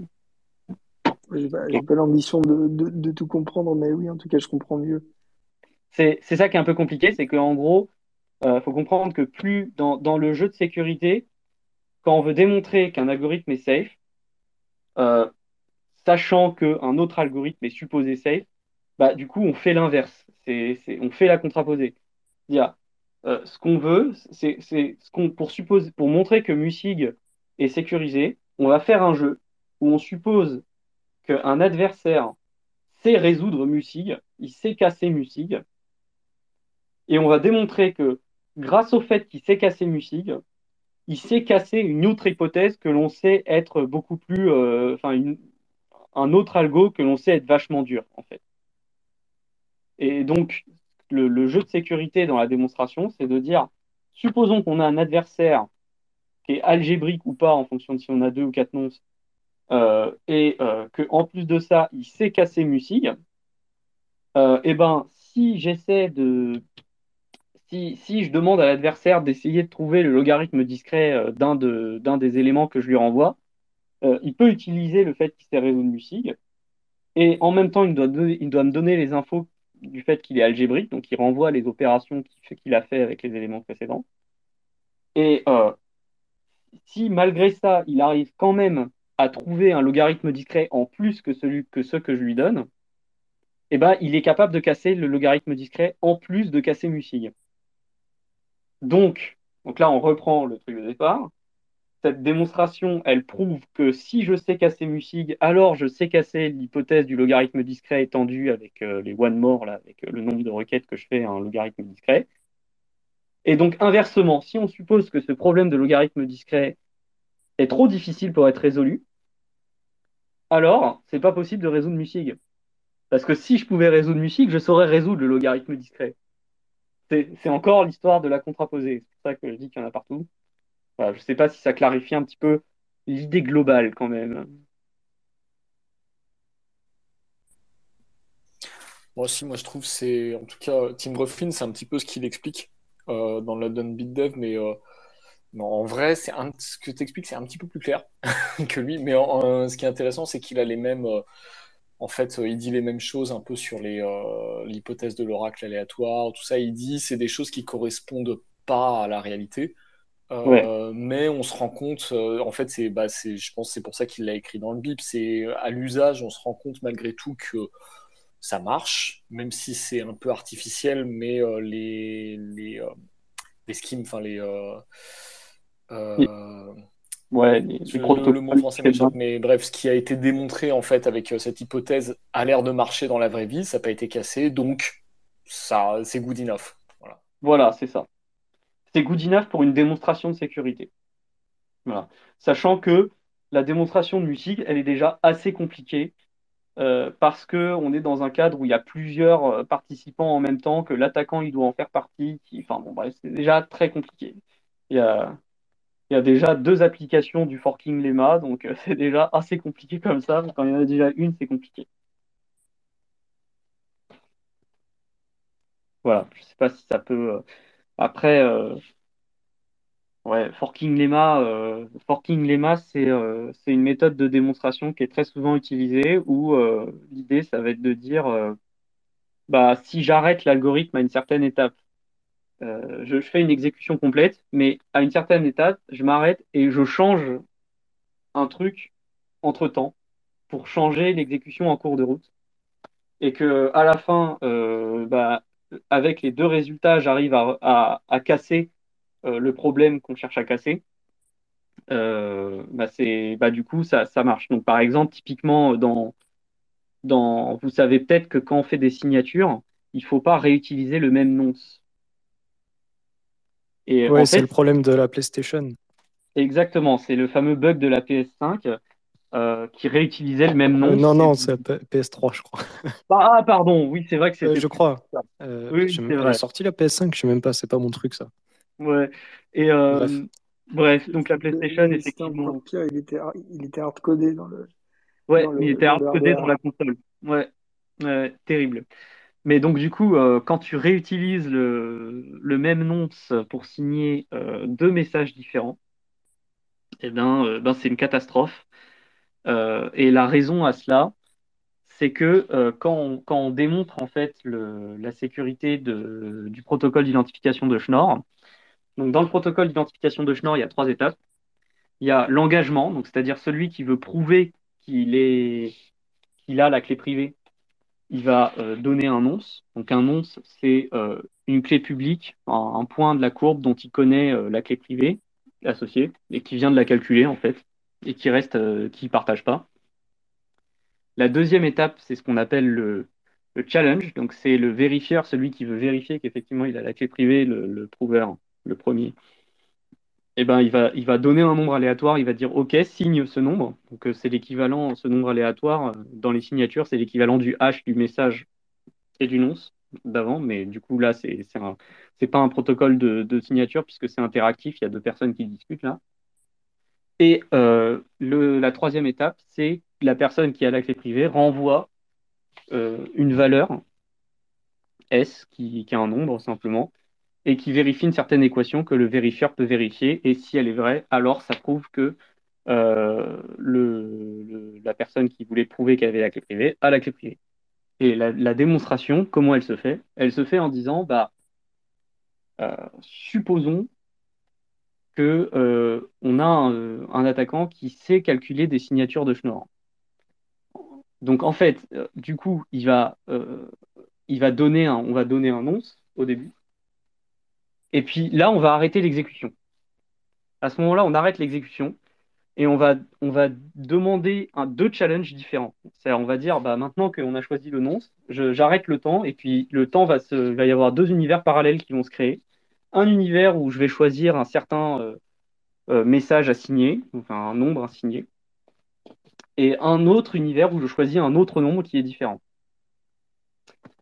Et, euh, on continue l'exécution dans ces deux univers parallèles. donc le, le, signeur qui s'est signé, il renvoie les signatures pour chaque challenge, sauf que bah, ces deux signatures ont été signées avec le même nom.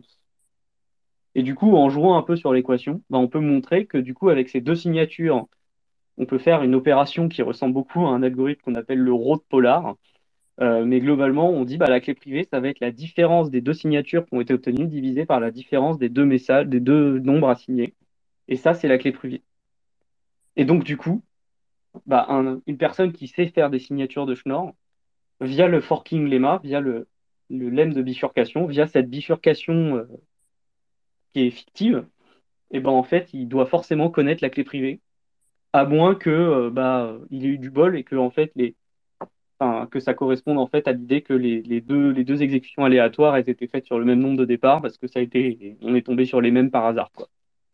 Donc, bon, du coup, c'est comme ça qu'on prouve que bah, Schnorr est, safe à utiliser en fait, via ce système de, enfin, selon certaines hypothèses de sécurité. Et là, je crois que c'est, je crois que là, il n'y a pas d'hypothèse d'adversaire algébrique ou de, ou de groupe, euh, de groupe générique ou quoi.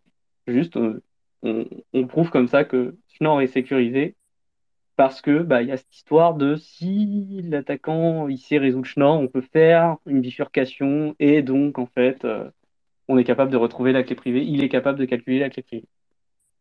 Donc euh, voilà, donc et cette idée-là, elle est utilisée dans Musig deux fois. Donc ça fait qu'il y a une bifurcation, puis après chacune des bifurcations rebifurque. Et, euh, et c'est pour ça qu'il faut quatre nonces, du coup.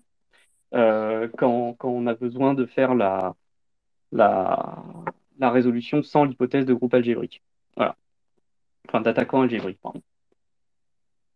Mais c'est aussi un élément, enfin voilà, c'est si jamais vous lisez de la cryptographie, euh, bah, dans les démonstrations, vous retrouverez euh, beaucoup le terme forking lemma pour parler de ce système de j'arrête l'algorithme et puis je fais deux exécutions parallèles avec les états actuels de l'algorithme en fait. Et donc c'est pour ça qu'il ne faut pas réutiliser de nonce euh, dans Schnorr, parce que ça fait littéralement partie de la preuve de sécurité en fait de Schnorr. Donc euh, si, si... c'est comme si on faisait un forking, un forking lemma euh, sur Schnorr, quoi. Donc c'est donc on est en train de trouver la clé privée. Voilà. Je sais pas si ça, si ça vous a appris des choses, mais vous pourrez regarder la page Wikipédia, mais il y, a la preuve sur la page Wikipédia du protocole d'identification de Schnorr. Et, et c'est assez rigolo. C'est assez simple. avoir est-ce qu'on peut avoir un protocole ou un, enfin, un scheme équivalent pour des threshold signatures? Et plus de multi-signatures? Alors, ouais, peut-être expliquer ce que c'est euh, les signatures à seuil. Enfin, la différence, parce qu'on ne l'a pas expliqué entre, je pense que les gens ne euh, connaissent pas forcément, entre threshold et euh, multisig. Je, l'ai peut-être dit vite fait au début, les, signatures, c'est c'est une multisignature N, signature N de N, donc en fait, tout, tout le monde doit signer. Alors que les, signatures de seuil, il faut juste qu'un certain nombre de personnes, un certain quorum euh, signe parmi l'ensemble des signatures. Et là, je rappelle, je l'ai dit au début, que musique, c'est euh, une signature N de N. Donc en fait, c'est tout le monde doit signer pour, pour euh, produire une signature valide.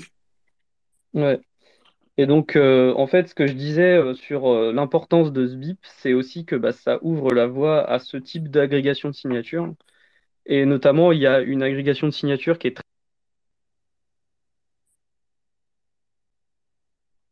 Ah, est-ce qu'on a perdu Ouais, je l'entends plus non plus. On t'entend plus, Panta. Euh, en attendant, j'ai vérifié. J'ai vérifié, c'est bien la Play 3. Hein. C'est l'information de la soirée. Qui avait le problème sur ECD, ça.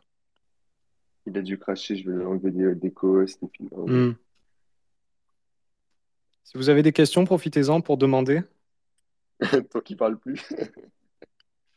non, non, mais euh, peut-être qu'on peut y répondre. Ah, il y, a une demande là. Voilà, c'est bon, c'est bon. Ah, mais c'est Pantamis. Est-ce que tu as une question pour nous, Théo? Sur, euh, tu, veux, tu veux savoir Ouais, euh, du coup, ça marche comment Frost?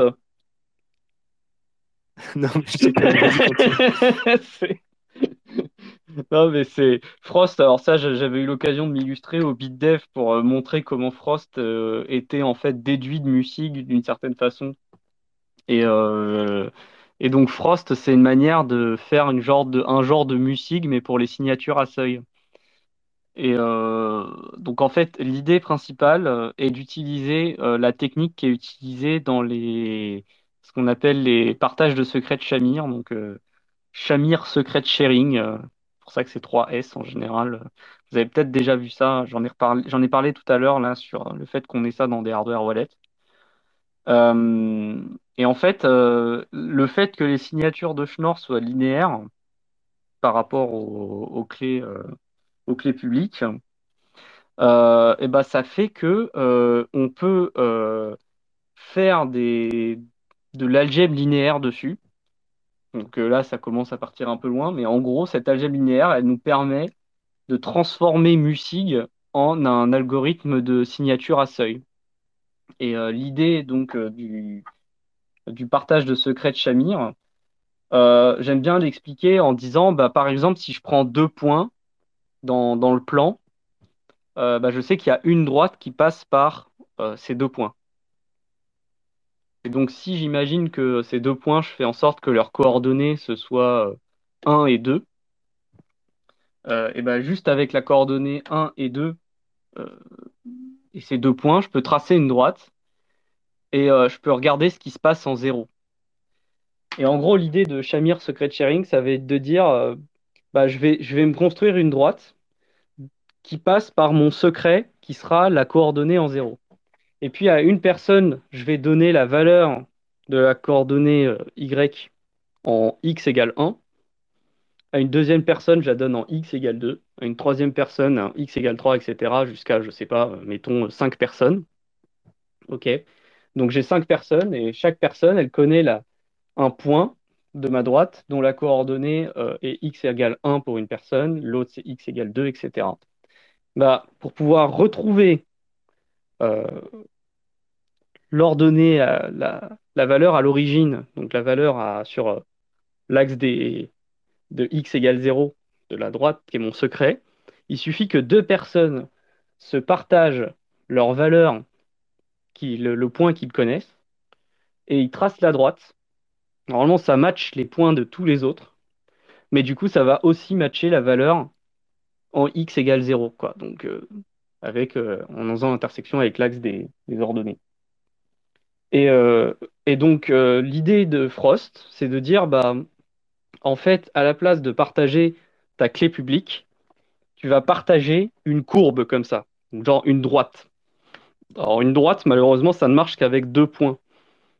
Mais du coup, si on veut faire avec trois personnes, il suffit de passer en trois dimensions. Et en trois dimensions, si je prends trois points dans l'espace, bah, je peux faire un plan dessus. Il y a un seul plan qui passe par trois points. Et du coup, il y a le, secret, c'est l'intersection du plan avec l'axe vertical du repère. Et ça, ça va être mon secret. Et donc là, trois personnes sont nécessaires pour pouvoir retrouver le secret. Et donc, à la place de partager ma clé publique, je partage ce type de structure, donc des plans, euh, des, des, des, des- En fait, c'est souvent des polynômes qu'on utilise pour, plutôt que d'utiliser des dimensions supplémentaires. Euh, mais ça correspond globalement à la même idée, mais en dimension supérieure, avec un nombre de dimensions qui correspond au nombre de personnes qu'il faut pour pouvoir trouver mon secret.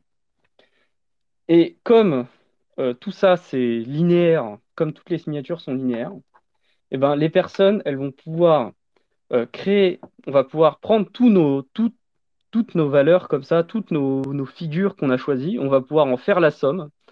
Et donc, la clé secrète du multisig, la clé, publique, ce sera bah, la somme de toutes les valeurs en zéro, sauf que personne n'a révélé sa clé publique en zéro, mais il n'y a pas besoin. En fait, en utilisant les signatures partielles, il me suffira d'un certain nombre de signatures pour pouvoir, via une formule mathématique, dire, bah, en fait, en faisant la même combinaison que ce qu'il faut faire pour pouvoir retrouver la clé publique en zéro de tout le monde, eh ben, on va pouvoir trouver une signature qui est valide pour cette clé publique. Donc cette clé publique, on peut la, on peut la calculer à l'avance, on la partage à tout, on, on- on- calcule la clé somme, mais du coup, avec juste un certain nombre de signatures, mais pas toutes, on va pouvoir euh, retrouver une signature qui correspond à une signature valide pour cette clé publique commune. Et donc c'est comme ça que marche Frost. C'est c'est cette idée du Shamir Secret Sharing, donc euh, ces histoires de cacher des points euh, en faisant une courbe à la place et en donnant des valeurs ailleurs euh, à plusieurs personnes de d'autres points de la courbe que le point qu'on veut cacher. Euh, et de le combiner avec le fait que les signatures de Schnorr sont linéaires. Et donc en faisant ça, on obtient un schéma à signature threshold. Alors après, c'est un peu plus compliqué à gérer pour faire une session de signature, parce euh, il y a des, possibilités de faire échouer une session de manière volontaire. Donc ça peut être, euh, il peut y avoir beaucoup d'essais avant qu'on y arrive. mais donc globalement, il y a eu, il y a eu un, un papier, je crois, c'était qu'il y a quelque chose comme six, six mois ou un an, qui s'appelle Rost. Donc c'est marrant parce que l'algorithme s'appelle Frost, hein, donc ça ressemble à froid, et puis bah, ils ont fait Rost pour, pour, pour le, le rôtir, quoi, donc pour le réchauffer, qui est en fait juste une procédure pour faire ça bien. Et donc globalement, c'est dans la même veine. Et donc on va pouvoir, avec, avec ça, on va pouvoir faire des multisigs n'importe lesquels, en fait. sans aucune limite du nombre de personnes, que ce soit en termes de nombre de signataires, ou en termes de nombre de personnes dans le, parmi les signataires, les signataires potentiels. Quoi. Voilà. Alors euh, là, pour le coup, pour expliquer cette histoire de, de Shamir Secret Sharing, euh, sans dessin, je pense que c'est très compliqué. Donc je ne sais pas si, si, vous êtes devant un ordinateur. Euh, je regarde si quand on tape Shamir Secret Sharing, on a une figure qui parle, mais je pense, ouais, partage de clés secrètes de Shamir. Je me souviens encore très bien de, ta petite droite que tu nous avais fait au Ouais, c'était euh, ça, ça avait plu, je me rappelle de ça. Ah, malheureusement, il a pas pour ceux qui sont intéressés, pour ceux qui sont intéressés sur euh, plus, euh, il y a déjà une implémentation de Shamir. bon, c'est pas pour du multisig, c'est pour du, du backup. C'est sur les trésors. Vous avez la possibilité d'utiliser le Shamir. Donc, allez voir si ça vous intéresse sur le plan pratique. c'est ce que disait Pantamis tout à l'heure. Ça vous permet de de, faire un système de backup un peu similaire à du multisig, euh, avec un, nombre de seuils à atteindre pour pouvoir récupérer la, vraie seed du portefeuille. Derrière, c'est un portefeuille normal, classique. Ouais. Mais vous pouvez déjà l'utiliser sur les trésors. Vous pouvez aller voir sur leur site, il y a une petite explication sur l'aspect pratique. C'est sympa. Mais c'est complexe. Ouais. Et il y en avait qui critiquaient ça aussi, euh, le fait que ce soit trop complexe et si c'était mal implémenté. Il me semble, j'avais lu que c'est mal implémenté. Euh, bah, en fait, euh, bah, t'es rapidement dans la merde. Quoi. En fait, c'est, ouais, il y a ça. Euh, c'est, c'est peut-être pas, je sais pas si c'est vraiment approprié pour de la conservation de seed parce que, euh, parce que en fait, le problème, c'est que tu ne peux pas créer ce qu'on appelle les shares, donc c'est-à-dire les, les, points de la courbe qui ne sont pas le secret. Tu ne peux pas les créer sans avoir le secret, en fait. et donc, ça, c'est, enfin du coup, ça veut dire que forcément, ton secret, il est passé par une machine à un moment. Donc, c'est pas mal quand c'est sur des hardware wallets euh, bien, bien séparés d'une machine. Mais quand ça doit passer par une machine connectée par Internet, euh, un peu plus compliqué en termes de sécurité de faire quelque chose. Mm. Euh, et dans le cas de Frost, il faut se dire que en fait, les manipulations qu'on fait pour, pour obtenir les shares, on les fait sur des clés publiques et après on les fait sur des signatures on les fait pas sur des clés privées. Donc ça va. Je sais pas si c'est. voilà. j'ai compris le principe. C'était juste pour. Euh, mm. Pour pas, tout à l'heure, tu as parlé du Shamir sur les seeds, c'était pour ça. Oui, j'en ai parlé tout à l'heure. Pour, euh, voilà, c'était pour illustrer avec bah, justement le, mm. le BIP Musig. Ce qui est vachement bien, c'est que s'il est, il va certainement être très très vite adopté. Enfin, je pense que dès que dès que le BIP Musig sera merge, euh, que l'aspect qu'elle sera définitive. Euh, là, déjà, c'est en 1.0, hein, c'est déjà énorme hein, en version 1.0 sur le, sur le. Euh, mais quand, ce sera quand, ça commencera à être utilisé, ce qui est bien, c'est que ça va nous montrer que en pratique, comment ça marche. quoi? Est-ce qu'on arrive à l'utiliser sans, sans, galérer? Est-ce que les programmes, est-ce qu'on arrive à le programmer et tout? Et si on arrive à faire ça, bah, ça ouvre la porte à pouvoir utiliser Frost. Euh, et donc Frost, c'est encore une autre paire de manches déjà, mais euh, quand on aura Frost, il faut vraiment se dire que là, on a complètement débloqué les possibilités en termes de, de multisig avec. Euh, enfin, c'est vraiment l'objectif de Taproot, quoi. C'était euh, je veux faire des multisigs exactement comme je veux, comme je sans limite. bah là, tu, peux, quoi. Genre, c'est aucun problème, quoi. Moi, sur, sur, ce point-là, j'ai juste une petite. en fait, Frost, ce sera très bien si ça marche et que c'est implémenté, tout ça. Après, en soi, moi, j'ai pas l'impression, à partir du moment où on aura musique 2, je pense que l'essentiel sera fait parce que même si on peut pas faire de signature de seuil euh, avec musique 2 en soi, mais on peut en quelque sorte émuler des signatures de seuil euh, grâce au fait qu'on a Taproot et dans Taproot on a des arbres de script dans lesquels on peut mettre un nombre quand même relativement conséquent. Voilà. Euh, qui permettent, alors par exemple, si on prend un exemple de 2 de 3, on a trois signataires et on veut faire une signature de seuil où il y a seulement deux signataires qui doivent signer.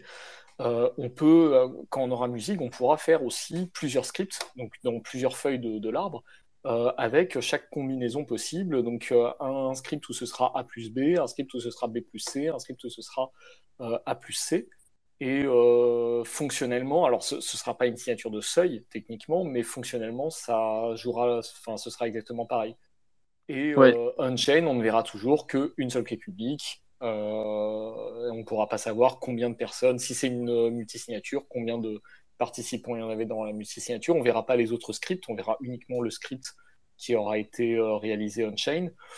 Donc, Enfin, Frost, c'est, je pense que effectivement, c'est, très bien, hein, mais. Euh, mais oui, je pense que quand on aura musique 2, déjà, c'est, on pourra. C'est énorme ce que ça débloque. Ouais. Ouais, c'est énorme ce que ça débloque. Il y aura quand même des limites sur les combinaisons que tu peux faire au sens où en fait le problème ce sera effectivement pas le nombre de, de scripts différents possibles d'implémenter dans l'arme, mais ce sera plus une question de comment tu gères autant de scripts après, parce que... Alors, euh, en fait, je pense qu'il y a plusieurs choses. Il y a comment tu gères les scripts euh, dans, ton tab script. Aujourd'hui, honnêtement, on n'est vraiment pas bien outillé pour faire ça. Euh, enfin, quand tu as un ou deux scripts, ça va, mais quand on a 3, 4, 5 plus, ça devient vite juste l'enfer. enfin, les, wallets sont juste pas, pas prêts, quoi, tout simplement. On peut, on peut pas, pas le faire.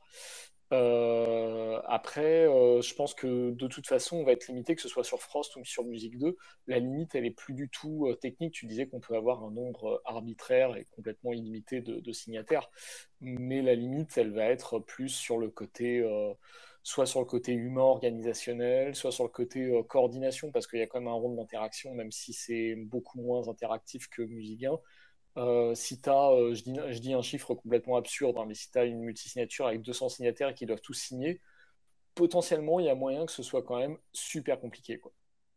de, les avoir tous connectés en même temps. C'est tout à fait vrai. Et bon, c'est pour ça que je dis que, bon, mine de rien, le, le Frost peut simplifier sur des signatures de seuil parce qu'il n'y a pas. Euh, parce que si tu as 200 signataires et que tu fais un seuil à 100 personnes, par exemple, tu vas avoir un nombre de scripts euh, de, feuilles dans ton arbre qui va être de l'ordre de euh, quelque chose comme 100 euh, 000, enfin, tu vois, quelque chose de cet ordre-là. Ouais, alors effectivement, les combinatoires, les combinatoires, ça chiffre vite. Quand tu fais du 2-2-3, ça va, mais si tu Alors que Frost, il te fait ça en une seule, en one shot, quoi. Et puis l'autre aspect, c'est que tu peux faire du keepaf, tu peux faire du kpaf, donc tu peux tu peux ne pas du tout mettre de script avec Frost pour faire une aussi grosse multisig, euh, puisque euh, ça, gère, euh, ça gérera aussi normalement, je crois, le, le tweaking de Taproot, je crois. Oui, avec la réserve que, a priori, le keepaf, même, même si tout est possible, hein, ça dépend de ce sur quoi les signataires s'accordent, mais en théorie, le keepaf, c'est censé être tout le monde. Mais non, parce que justement, imaginer des cas d'usage où effectivement on mettrait un seuil, mais voilà, c'est ça. C'est, c'est-à-dire, c'est, censé être une clé, mais comme Frost te permet vraiment de dire, bah juste, c'est la clé qui spécifie littéralement les seuils du multisig, euh, bah en fait, tu peux euh, faire du, du multisig, mais en keep-path. Donc, euh, tu peux. voilà, c'est vrai, c'est vrai. Donc, ça, ça, ça, cet intérêt-là en termes de privacy en plus. Mais je suis d'accord que le bénéfice commence à être un peu plus réduit. Mais disons que après, c'est une idée de se dire que voilà, le système, de, le système est complet en ce sens-là. Quoi. C'est, c'est, on aura fait le maximum, en tout cas sur, les, sur l'agrégation de signatures euh, interactives. Quoi. Après, c'est, ça fait économiser énormément de place sur la blockchain derrière aussi pour, pour ce genre de signature. Quoi. Si tu veux rajouter après des conditions avec des time locks et tout, il n'y a pas de problème, tu peux le faire, euh, ça ne te coûtera pas trop cher avec Frost ce sera peut-être pas le, cas euh, si tu, si tu fais toutes les branches. Mais euh, bon, voilà, cependant, si vraiment il y a une application qui, est, qui dépend énormément du fait d'avoir des signatures à seuil, bah, suite à Musig, ça va déjà bien l'arranger sur plein d'aspects, ça c'est clair. J'ai une question très pratique sur les signatures à seuil via Musig. Est-ce que on aura encore besoin de garder en backup les, la clé publique du, de l'éventuel troisième facteur euh, au niveau de la signature ou pas du tout? Vous voyez ce que je veux dire? tu, tu, veux dire les, les, autres clés publiques, c'est ça? Ouais, par exemple, tu signes avec 1 plus 2. Actuellement, si tu as un 2 sur 3 euh, avec euh, ben, le système multisig actuel, tu es obligé de fournir aussi la clé publique de la troisième clé. Oui. C'est pour ça que tu fais les backups des 3xpub. Ben, du coup, est-ce que vous savez, j'ai essayé de réfléchir à ça, mais Oui, oui, ce sera nécessaire parce qu'en fait, Ok, les, toujours. coefficients que tu vas devoir utiliser pour recombiner les signatures euh, et les nonces euh, dépendent de la troisième clé publique. Donc, tu en as besoin. Voilà. Est-ce, est-ce qu'on peut, Ok, ouais. Est-ce qu'on peut rapidement faire euh, un point euh, noob, euh, je dirais, c'est-à-dire que qu'est-ce qui n'était, enfin, qu'est-ce, que concrètement, dans, la pratique pour les utilisateurs finaux, de avant Taproot à Taproot, ce que ça a débloqué, et de, de, de, Taproot à l'évolution dont on est en train de parler, ça débloquera quoi? Quel, est le, en, mots simples, est-ce que c'est possible de, de décrire ça facilement? Alors, je sais pas s'il y a quelqu'un qui veut essayer euh, ma place, histoire de, histoire de changer. Parce que bon. Bah, j'essaie de reformuler pour euh, voir si je comprends bien la question. En fait, la, la question, c'est euh, Taproot pour l'utilisateur, euh, qu'est-ce que ça apporte? Si je reformule de façon un peu, euh, un peu plus directe, c'est ça? Voilà, si par exemple, là, moi, je suis en train d'essayer de, de, de, de, faire un, résumé simple pour, euh, pour des utilisateurs concrets. euh, qu'est-ce que, qu'est-ce que Taproot a apporté à Bitcoin? Et euh, j'avoue que c'est pas, pas facile. Je, je suis déjà à plusieurs heures de, recherche pour essayer de, de, reformuler ça. Et si je, sais qu'ici il y a beaucoup de, de spécialistes, et donc du coup ça, ça, ça- ça m'intéresserait de, de vous à, à brûle pour point comment vous le formuleriez quoi? Bah, je dirais que, euh, enfin, de mon point de vue, hein, après c'est un peu, un peu controversé, je dirais que pour l'instant, Taproot, dans, l'état actuel des choses, n'apporte pas grand-chose, euh, parce qu'on n'a pas musique, principalement, Euh, et parce que, c'est ce que j'ai dit juste avant, parce qu'on ne sait pas vraiment faire encore des, des vrais TypeScript, enfin on n'a pas les outils qui permettent de, de construire des, vrais TypeScript euh, qui, qui auraient un vrai, euh, comment dire, un vrai avantage. Euh, du coup, en l'état, moi, c'est mon, point de vue. hein, c'est, j'ai un petit peu rodé le sujet ces derniers temps et je, suis, je trouve qu'il manque des bouts. On a, on a activé Taproot il y a presque un an et tout le monde était super content. Enfin, super, on a activé Taproot, trop bien. La privacy sur Bitcoin, ce qui, ce qui est quand même un, enfin, tout le monde euh, parlait de cet avantage de Taproot qui, qui est quand même assez, euh, enfin assez, euh, comment dire, c'est- moi, moi je trouve ça, c'est pas douteux. Alors c'est dou- douteux, c'est le premier mot qui me vient, mais c'est pas exactement ça. Mais disons qu'on a peut-être un petit peu survendu le, euh, le, modeste, le côté privacy. Euh, et on, par contre, on parlait pas du tout d'autres avantages. De, moi, pour moi, Taproot, euh, un point qui est super important et dont on parlait pas du tout, c'est que euh, ça rend les, soft forks en fait euh, pour rajouter des, par exemple des nouveaux opcodes ou voilà, il y a des nouveaux mécanismes qui ont été mis en place euh, avec Taproot et bah, qui sont juste plus simples, enfin mieux. Et on, a le système de leaf script aussi qui n'existait pas avant. Donc en fait, on a mis en place un certain nombre de mécanismes qui pour l'instant sont pas du tout utilisés, mais qui sont des blocs importants qui vont permettre de faire évoluer Bitcoin dans des directions qu'on peut pas prévoir aujourd'hui. Euh, et ça, pour moi, c'est le, vrai avantage de Taproot. Alors, c'est peut-être pas un avantage, euh, comment dire, c'est peut-être pas quelque chose que l'utilisateur lambda euh, va voir tout de suite et dont il va profiter tout de suite.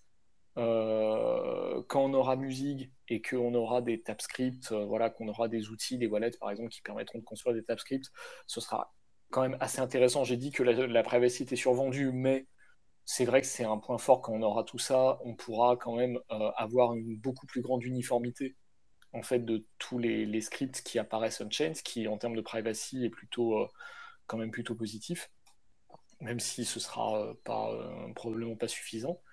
On aura, voilà, on pourra faire des choses qui sont beaucoup plus compliquées en termes de, scripting entre ça et Miniscript, entre voilà, Miniscript et le fait qu'on peut éclater en quelque sorte nos branches de, script sur différentes feuilles euh, de l'arbre, on pourra faire des choses vraiment beaucoup plus complexes.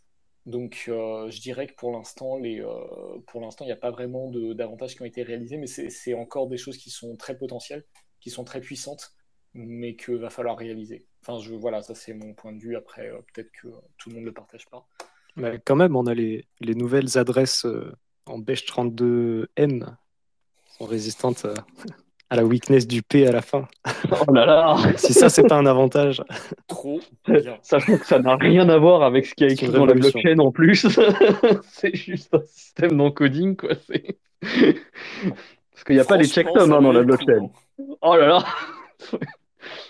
Non, bah après, moi, je trouve par rapport à, à Sosten, je suis un, je suis un peu plus optimiste, mais enfin, moi, pour moi, vraiment, enfin, ça n'a pas de grande différence pour l'utilisateur parce que c'est juste, ça débloque beaucoup de possibilités en termes de protocole.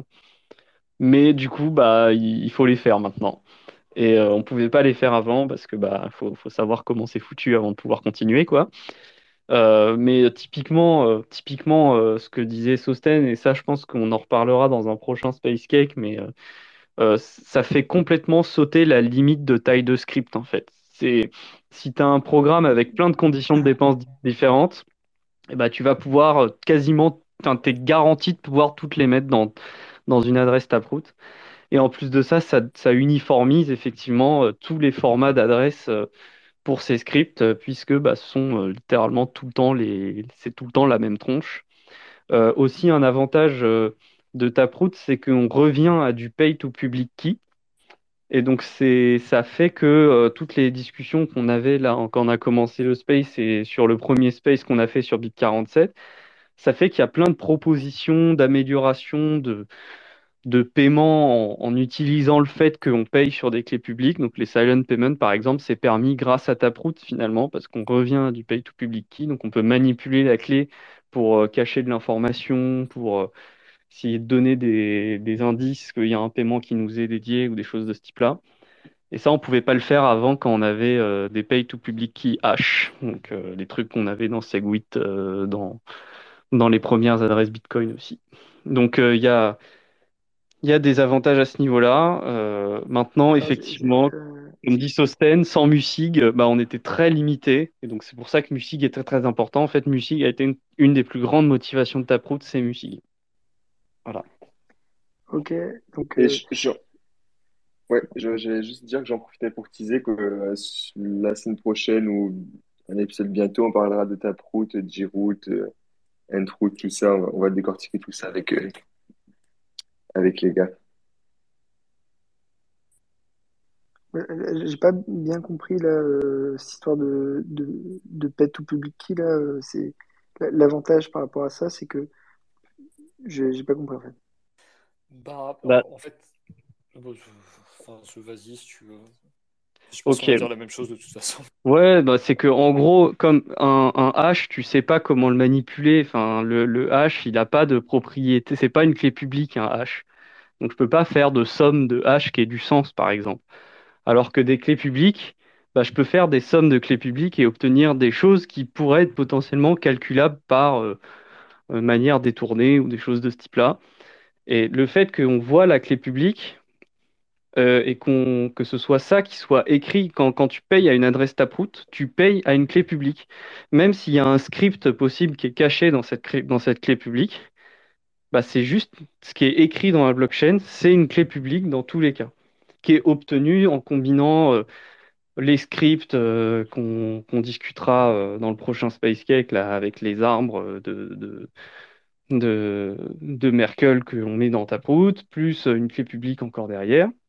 Mais euh, tout ça, à la fin, ça donne une clé publique et tu payes à cette clé publique. Et cette clé publique, bah, tu peux faire des manipulations dessus de façon à faire des donner de l'information. Donc, par exemple, sur, euh, sur le cas de Silent Payment, ce que tu fais, c'est ce qu'on appelle un Diffie-Hellman. Donc, c'est euh, une combine. tu, tu prends une clé publique, tu prends ta clé privée, tu les combines et ça fait un truc que la personne avec qui tu as combiné la clé publique va pouvoir retrouver elle aussi en utilisant ta clé publique cette fois-ci. Et ce sera quelque chose qui ressemble à une clé publique aussi. Donc tu payes à un point de la courbe. Et donc ça, c'est plus facile à manipuler. Il y a plus d'opérations mathématiques que tu peux faire dessus et qui ont du sens en fait. Alors je sais pas si tu veux rajouter quelque chose, euh, Sosten, tu as peut-être quelque chose d'autre à dire? Non, en gros, c'était ça. C'est que. euh, bon, c'est ce que tu as dit, hein, je vais pas le répéter. Ok, bah, moi, disons que de, de ma compréhension de, de, de euh, ce que, ce que j'imaginais qui était le, le plus excitant, c'était justement qu'on puisse faire des scripts euh, off-chain. En gros, c'était l'idée euh, que j'avais lue à plusieurs endroits qui était de se dire, bon ben voilà, on a euh, du smart contract, mais qui est exécuté off-chain et dont finalement c'est seulement le, le, le résultat qui est commit dans la blockchain et en plus de manière totalement euh, anonyme, quoi. C'était euh, le papier. Ah oui. Ça, c'est les discrete log contracts, en fait. C'est encore un, C'était, c'était ça qui, c'est un autre avantage de Taproot. Ouais. c'était ça que je trouvais le, le- quelque part le, le plus excitant dans cette mise à jour, mais peut-être que ça va être encore demander pas mal de, de boulot à, Bah, exactement. En fait, ça quoi. fait, ça fait déjà un certain temps, euh, on en, on en discute aussi dans les BitDev et on en parle beaucoup avec, euh, avec Sosten aussi, euh, des, des différentes manières de faire, d'utiliser des oracles ou des choses de ce type-là dans Bitcoin. Et effectivement, Taproot, ça permet l'utilisation d'oracles un peu partout et même sur Lightning, lorsqu'il y aura les, la version Taproot de Lightning, en fait. Et, et effectivement, c'est en fait c'est lié au fait qu'on fait un pay to public key, ça. C'est c'est pas tant lié au fait qu'on utilise les signatures de Schnorr, même si ça aide énormément parce qu'on va pouvoir se contenter de la signature de l'oracle plutôt que d'aller chercher des clés privées ou quoi. Euh, mais euh, quelque part, c'est lié au fait que bah on affiche les, les clés publiques aussi. C'est un tout hein, après, hein, mais mais effectivement les discrete log contracts. euh, bah, c'était déjà possible en fait hein, euh, avec, euh, avec euh, Bitcoin et puis en soi c'est toujours possible sous la forme d'un multisig. C'est juste qu'avec Taproot, bah, le multisig, euh, quand on utilise multisig, il ressemble à une signature normale. Et, euh, mais en plus de ça, tu peux l'utiliser dans Lightning. Ça par contre, pour, pour Lightning, tu as vraiment besoin de Taproot pour pouvoir utiliser ce genre de truc. Voilà.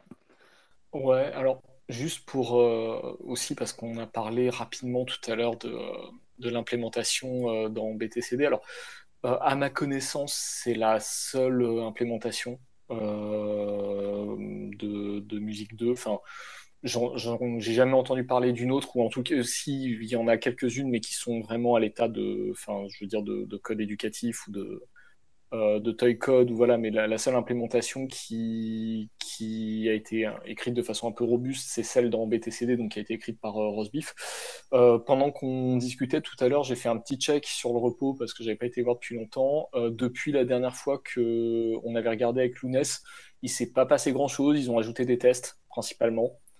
Ils ont ajouté des tests ils ont modifié deux trois trucs mais j'ai regardé les commits c'est vraiment des petits des petits commits Enfin, je, dis des petits commits, euh, ils ont ajouté euh, genre 1316 lignes de test quand même, mais euh, il n'y a rien de comment dire, il y a rien de structurant qui a été changé depuis qu'on avait regardé en mai dernier. Donc voilà, c'est ce qu'on disait juste avant, c'est tout reste à faire. hein. C'est est-ce que c'est parce que les spécifications n'étaient pas définitives que personne se lançait pour l'implémenter? Je sais pas, Euh, mais en tout cas, je pense que ça joue énormément en vrai. hein. Je pense que ça joue énormément parce que, étant donné qu'il y a eu Musig 1 qui en fait n'était pas safe, que en fait il fallait rajouter des interactions, puis qu'après il y a eu Musig DN, puis qu'en fait Musig DN c'est quand même pas très pratique, et puis qu'en fait après on fait Musig 2, je pense que ça te calme direct aussi sur, sur l'idée d'implémenter un truc euh, de ton côté sans qu'il y ait des mecs qui, qui aient fait une spécification, quoi.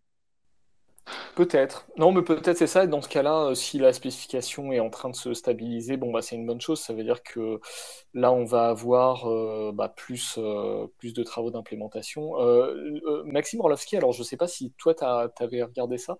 Dans, tu sais, le descripteur wallet là, de, Ouais, le Mike il a, il, il- a coché, ça.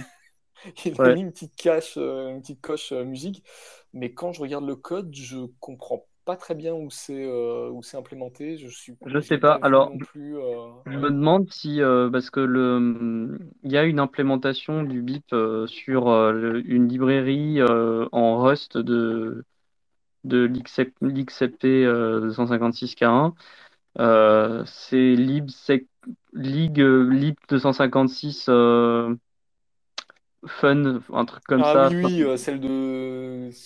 C'est avec euh, Lloyd Fournier, là, ou je sais pas quoi. J'ai vu ça récemment. je- Ouais, voilà, ils ont fait, ils ont fait une implème Rust. Alors peut-être qu'ils utilisent ça.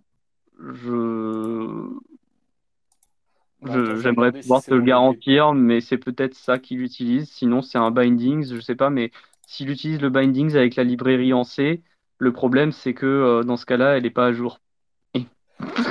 Ouais, alors moi, je- euh, C'est du 256 teasing. Kfun. SecP 256 Kfun, le nom de la, de la lib en, en Rust. Ouais, alors moi, j'ai eu l'impression que c'était quand même du teasing.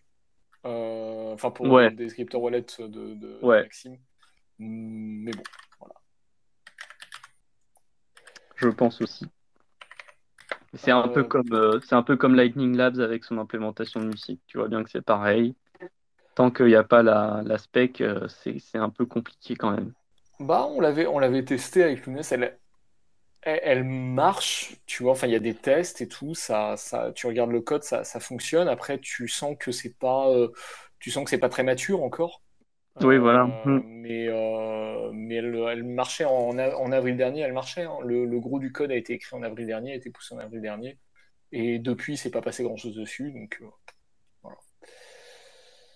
Bon, bah, Après, je pense quand même qu'ils ont, ils ont discuté, je pense quand même avec les autres pour, euh, pour, euh, Après, je trouve pour que c'est que ça bien le style, fonctionne. euh, c'est bien le style de Light- de Lightning Labs aussi, je trouve, de genre de pousser des trucs un peu en mode euh, reckless comme ça, qui, qui sont Ouais, peut-être pas utilisés à la fin, mais juste euh, c'est des, c'est des coups de com en fait. Mais, euh, mais bon, après, ça fait Euh, bouger les choses aussi. Donc, ouais. euh, je n'en dis pas plus. Ok, J'essaie de voir. personne, dans- personne m'aura l'hameçon, tout va bien. Ouais, oui, euh, je, je dis rien. Euh, j'essa- j'essaie de voir dans ma citadelle quelle libre il- quelle librairie il utilise, mais euh, je, je trouve pas dans le, dans le 2ML, je trouve pas. Ouais, alors je, je La, regarde la librairie, pourquoi? La librairie, euh, CP256 qui a fun. ouais, euh, la- quelle, quelle, quelle implémentation de musique il utilise dans, dans My Citadel Wallet, euh, on essaie de trouver ça. Mais ils ont déjà Musil. Ah, Musil. Bah, Ah ils oui, le disent. oui. Ils le disent. Je, C'est pour ça que je suis très sceptique sur, sur ça, mais c'est c'est c'est ce qu'ils ont dit. Donc, euh, je sais pas. Euh, musique 2 ou musique 2 normale? C'est pas précisé, c'est pour ça que je dis je suis assez sceptique sur Alors euh, moi, je pense, je pense que Maxime a implémenté Music 2, s'il en a implémenté un, par contre. Ça, je pense Hmm. que... Parce que la différence est telle, enfin, vraiment, Music 2 est vraiment très, très supérieur à toutes les versions précédentes de Music, donc euh, je pense qu'il aura, il aura directement implémenté le Music 2. hein. Ouais, bah en tout cas, SecP 256 K-Fun, ça n'a pas l'air d'apparaître dans les quelque part dans le code euh, du, Ouais, du descripteur wallet. Donc, euh, hmm. après, ça reste... euh, ça, s'il a utilisé une, imp- une des premières implèmes, ça reste du Music 2 quand même. hein. C'est juste que, bon, bah, il y a peut-être des choses qui ont changé entre-temps. Sur, euh, genre, le choix des... Enfin, je sais pas, normalement, le papier... euh, Ouais, voilà, mais normalement, le papier est sorti depuis un certain temps quand même. Mais il y a eu quelques modifs hein, du papier, mais C'est dans Descriptor Wallet euh, PSBT, non? hmm, Source sign. Si tu fais une recherche sur euh, BP Workgroup, euh, l'organisation, tu trouves quelques morceaux de code. Ouais, alors euh, dans descripteur wallet, euh, ah oui, euh, PSBT source, sign. Oui, oui, bah, y a, je l'ai vu, j'ai fait une recherche aussi, j'ai vu euh, musique sortir à cet endroit-là, mais euh, il n'y a Mais y a, il y a pas de, il y a pas d'algorithme, c'est juste un booléen qui dit en fait au, euh, à ouais, la, à la compte qui signe que euh, il y a, y a du musique et qu'est-ce qu'il en fait, c'est pas super clair. Donc euh, voilà, voilà, voilà. moi, quand je vais sur euh, Rust Bitcoin Descriptor Wallet, ça me donne un- une erreur 404, donc euh, ça commence bien. c'est BP euh, BPWG, c'est pas Rust Bitcoin. Ça n'existe pas. D'accord. ouais. Ça n'existe pas, Rust Bitcoin, ça n'existe plus. C'est pour des raisons, pour des raisons. Pour, ouais. Non, mais si, Rust Bitcoin, ça existe toujours. Mais c'est juste Non, mais c'est juste Wallet, que c'est plus pareil, quoi. Ouais, c'est c'est Ouais, plus le, ça. Il y a eu une petit, un petit fork euh, social. ouais, tu, euh, tu, dis- tu me dis c'est- ça n'existe plus, j'étais quoi? Non, effectivement, je, je, je l'ai trouvé sur BPWG, effectivement. Et, et tu dis qu'il y a du musique là-dedans, du coup. Alors, si tu cherches juste musique, euh, le mot apparaît à quelques endroits euh, dans le code, mais en fait, euh, enfin, moi, de ce que je vois, c'est un booléen Ouais. qui est passé dans, en gros, quand il appelle la fonction de signature, et du coup, c'est pour signaler à la fonction de signature qu'il y a un musique. Moi, je pense que, je pense que du coup, hyper. Ouais. je pense que du coup, il utilise un bindings avec la librairie en C de SecP euh, Bah 256K. ouais, mais dans les dépendances, dans les dépendances, c'est pas super clair. Bah, je sais pas, il y a du code externe là qui a l'air d'être appelé. Je sais pas si c'est. Ouais, mais c'est bah du coup c'est forcément ça, mais euh, Ouais, ça doit être ça. Donc, du coup, c'est une des premières, euh, c'est une des premières versions. euh, de donc, il doit musique pas 2 être à du jour. coup. De musique 2, mais c'est bien musique 2. hein. Mm, mm. Bah ça doit, ouais, bah ça peut être ça du coup. Voilà. Mm. Donc, euh, voilà, euh, j'ai voilà pourquoi on n'avait pas musique avant. hein. C'est. J'ai demandé sur le groupe, on verra bien ce qu'ils répondent. mais Peut-être pas mal. Enfin, on n'aura pas la réponse tout de suite, mais Pe- oh, Peut-être. non, je pense pas qu'on aura la réponse tout de suite. Je sais bien que le gars est réactif, mais quand même. Si c'est Lounès qui pose la question, est-ce qu'elle est Bah plus ouais, réactive? c'est, c'est- en fait c'était un peu mon sous-entendu, tu. Vous voulez que je lui envoie un DM? Allez.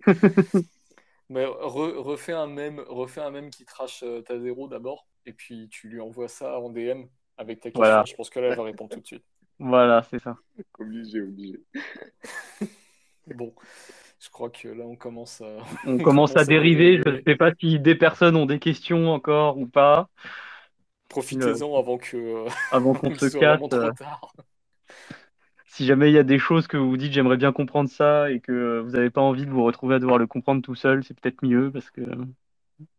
Sur n'importe quoi, hein, pas besoin que ça concerne de musique, Ouais, ça, ça peut être sur.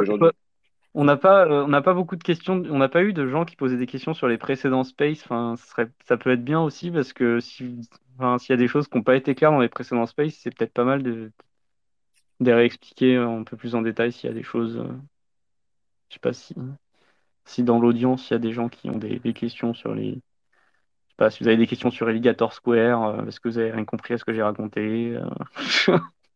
Et surtout, n'hésitez pas, il n'y a pas de question conne, c'est pas parce qu'il y a du gros niveau avec euh, cher Pantanis euh, ici présent que. Ah, puis le, le Pantamis, le Pantamis, il a peut-être, euh, il, parle beaucoup, mais après quand quand faut comprendre en détail, c'est pas le même délire. Hein. Oui, oui, Ouais. c'est bon, c'est bon, pas à nous, pas à nous, Panta, pas à nous.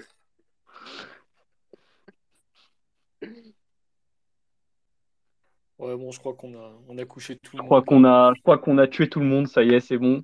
Le, le cake bien chargé. Mais Bien, bien chargé chargé. cette semaine. Là, aujourd'hui, il était bien chargé, le Space Cake. Déjà, avec la dernière fois, je me disais c'était pas mal, mais là. Ouais, non, là, c'est d'un autre niveau encore. ouais, c'est- Mais je crois qu'on ira, si ça peut rassurer, je pense qu'on n'ira pas beaucoup plus loin que ça. Parce que là, on atteint les limites de ce que je peux faire. Donc, euh, après, euh, après, si on invite Yannick Serin pour, euh, pour nous parler de la démonstration de Musique 2, euh, je pense que là, on peut aller encore un petit peu plus loin pour pousser un petit peu plus le bouchon. ça c'est, Euh, un bon, je pense c'est un bon objectif, réussir à faire sortir Yannick Serin de sa grotte. Je, je pense qu'on peut y arriver. J'y crois. c'est, ça peut être assez sympa. Voilà. Si jamais il nous écoute, euh, désolé Yannick d'avoir euh, si mal résumé euh, ton papier, parce que bon bah je pense qu'il y a plein d'autres choses à dire et que j'ai sûrement dit de la merde. Mais rassure-toi, tu, tu peux dormir tranquille. Il est pas sur Twitter, il est certainement, je pense qu'il sait même pas ce que c'est qu'un space. Tu peux être tranquille. j'ai regardé le compte Twitter, il a quand même été actif il y a trois jours. Attention, il y a trois Trois jours. jours? Il y a Ah trois ouais. jours. Et genre le message d'avant, il, je crois que c'est pas trois jours, c'est encore plus. Donc euh, c'est c'est c'est genre euh, l'année dernière quoi, tu vois. Genre euh, je sais pas, il y a un moment il a liké un truc et voilà, c'est et après Il a fait sa visite annuelle et puis euh, il voilà. Il s'est connecté, il a liké un truc. On le sait bien, je repasserai l'année prochaine. Euh, ouais. Non, mais il y avait une vidéo euh, de Yannick Serin. Il était venu parler des signatures de Schnorr, mais ça, ça date un peu. Ouais, de mais elle mais c'est bien, en elle est très 2019. très bien. vachement bien. Elle est vachement bien. Et il parle aussi des signatures adaptées, euh, des adapteurs signatures et tout. euh, vraiment, c'est super. Il présente vraiment plein de cas d'usage. Donc, euh, si vous voulez voir un peu de la cryptographie magique, franchement, sa présentation, elle est trop, trop bien, quoi. Mm. Ouais, parce que t'es pas rentré dans le détail, ça c'est vraiment anecdotique, mais si je me souviens bien de comment ça s'était passé, en fait, euh, je crois que c'était Peter Welle qui, qui l'avait raconté, j'avais entendu ça, je sais plus où, ou peut-être Paul Elstra, euh, quand ils avaient commencé à réfléchir à, musique justement et que euh, galéraient avec ces histoires de, euh, de rock qui attaque et voilà et je sais plus comment ça s'était passé mais en gros c'est Yannick Serin qui les a contactés qui leur a dit ah mais les mecs vous, vous êtes au courant d'un papier écrit par je sais plus qui genre il y a 20 ans tu vois et qui en gros enfin qui les a mis sur la piste après de, musique et c'est pour ça après ils ont travaillé sur donc Yannick Serin, il y a vraiment du gros niveau. Enfin, c'est un mec qui, qui apprend la cryptographie à Peter Welle et à Andrew Poelstra. quoi. Ouais, non, quand t'expliques quelque chose à Peter Wille, je pense. euh, ouais, non, il est très, très bon. C'est un, c'est, tu sais, c'est un mec qui peut se permettre de, euh, voilà, de faire ouais, mon petit Peter. C'est, attends, je t'explique parce que c'est- je crois que tu pars sur une fausse route. Donc, c'est, il y y a vraiment du gros niveau. En plus, il avait l'air d'avoir bien. Enfin, là, je me rappelais, la présentation. Je crois que sa présentation est sur bitcoin.fr. euh, Ça peut se retrouver si on fait une recherche, je pense, sur le site bitcoin.fr. Euh, mais en plus, il, explique ça. euh, Enfin, il essaie d'être assez. mais c'est pour ça, si jamais vous voulez aussi un peu en voir, enfin, Yannick Serin explique très bien et Antoine Pouvier qui a, travaillé sur justement cette hypothèse de, de, de logarithme discret bizarre qui est utilisée dans Musig. Euh, ils, leurs présentations, elles sont, euh, elles sont un petit peu animées avec des dessins entre l'adversaire et le challenger qui s'envoient des défis euh, pour essayer d'expliquer un peu ce qui se passe. Et, Bon, après, faut, faut, faut quand même avoir la logique globale, l'idée de ce qu'on veut démontrer quand même un, un petit peu pour comprendre pourquoi ils font ces présentations, mais sinon le, le fond est, est, est pas aussi terrible que les équations dans les, dans les, dans les papiers qui sont euh, vraiment très très flippantes pour le coup, euh, des fois dans les démonstrations de sécurité, c'est, c'est, Alors, si toi tu me dis que ça te fait flipper, ça veut dire qu'il faut même pas que je regarde. Non, mais quand, quand tu regardes le détail d'une démonstration, parce que moi, des fois, j'essaie de voir un petit peu quel est le trick dans la démonstration qui est utilisée. euh, là, pour le coup, faut, ouais, non, faut vraiment suivre, quoi. C'est pas, c'est pas mon, c'est pas, c'est pas, c'est pas mon domaine d'expertise non plus, tu vois. Donc, euh, je peux pas. Mais Et, euh, euh, voilà. et pour ça, tu, tu me linkeras les, les vidéos d'Antoine et tout, comme ça on, on mettra ça dans la description de la vidéo. Dans Ouais, la on pourra mettre ça. ouais. Donc, euh, On parle de quoi la semaine prochaine? Eh Alors, ben, là- vous voulez pas parler de Taproot, G-Root et OnRoot? Ah oui, en gros, le, ça, ma- c'est mieux. le, tout ce qui est Ouais, l'arbre de. Taproot, là. Ouais, Euh, les, les MSAT, tout ça. euh. ok, ça- je comprends mieux ce sujet déjà. Je pourrais peut-être un peu plus parler. Voilà. Et comme ça, Soten, il pourra nous parler de trouve. euh, mini-script. Et du coup, mercredi, hein, mercredi prochain. Ouais, ouais, mais mercredi, On repasse sur mercredi. Oui, Très oui, bien. c'est parce que le... hier, il y avait le, il y avait le meet-up. Et, euh, et sauf si on trouve quelque chose euh, entre-temps, comme là, comme là, on a eu mu- musique d'un coup. euh, Normalement, c'était Ouais, comme le, le Taproot, vient d'être publié. ça. Ouais. Ouais, voilà, c'est ça. Ouais, c'est à la cool, il n'y a pas trop de. Ouais, c'est à la cool. Ouais, Ouais, mais c'est ça suffit qui est que je décide le jour même en général. C'est à peu près ça. Je fais le tweet d'annonce vers midi. Tranquille. Bon, bah, en tout cas, Bon, bah, je euh, pense que c'est bon. On a fait le tour Ouais, du sujet, je On va pense. pouvoir conclure. Et conclusion. ben, eh ben, en conclusion, merci à tous euh, d'avoir euh, écouté et participé à ce, ce nouveau Space Cake. Merci à Pontami, ce, ce crack intersidéral, d'avoir encore carry euh, complètement euh, ces deux heures. Bah, de rien. Et, et merci à Loïc et Sosten euh, quand même. Pour la présence. D'avoir été. Non, Sosten, Sosten, c'était pas pour la présence. il a participé. Moi, j'étais là juste pour des questions. Bah, c'est important bien, la dialectique, c'est important, la dialectique. C'est comme ça Bah qu'on oui. vend. Faut poser les, faut poser les questions, poser les bonnes questions, ça c'est un skill. Voilà, c'est ça. Et il y aura tous les liens normalement dans la description de la vidéo, euh, vu que ça va être euh, retransmis sur, euh, sur YouTube, sur la chaîne de Code Bitcoin. Du coup, euh, pensez à laisser un petit like, à vous abonner, ça fait toujours plaisir, ça soutient le projet. Et puis voilà, quoi. Bonne soirée à tous et à mercredi prochain. Salut Bonne tout le monde!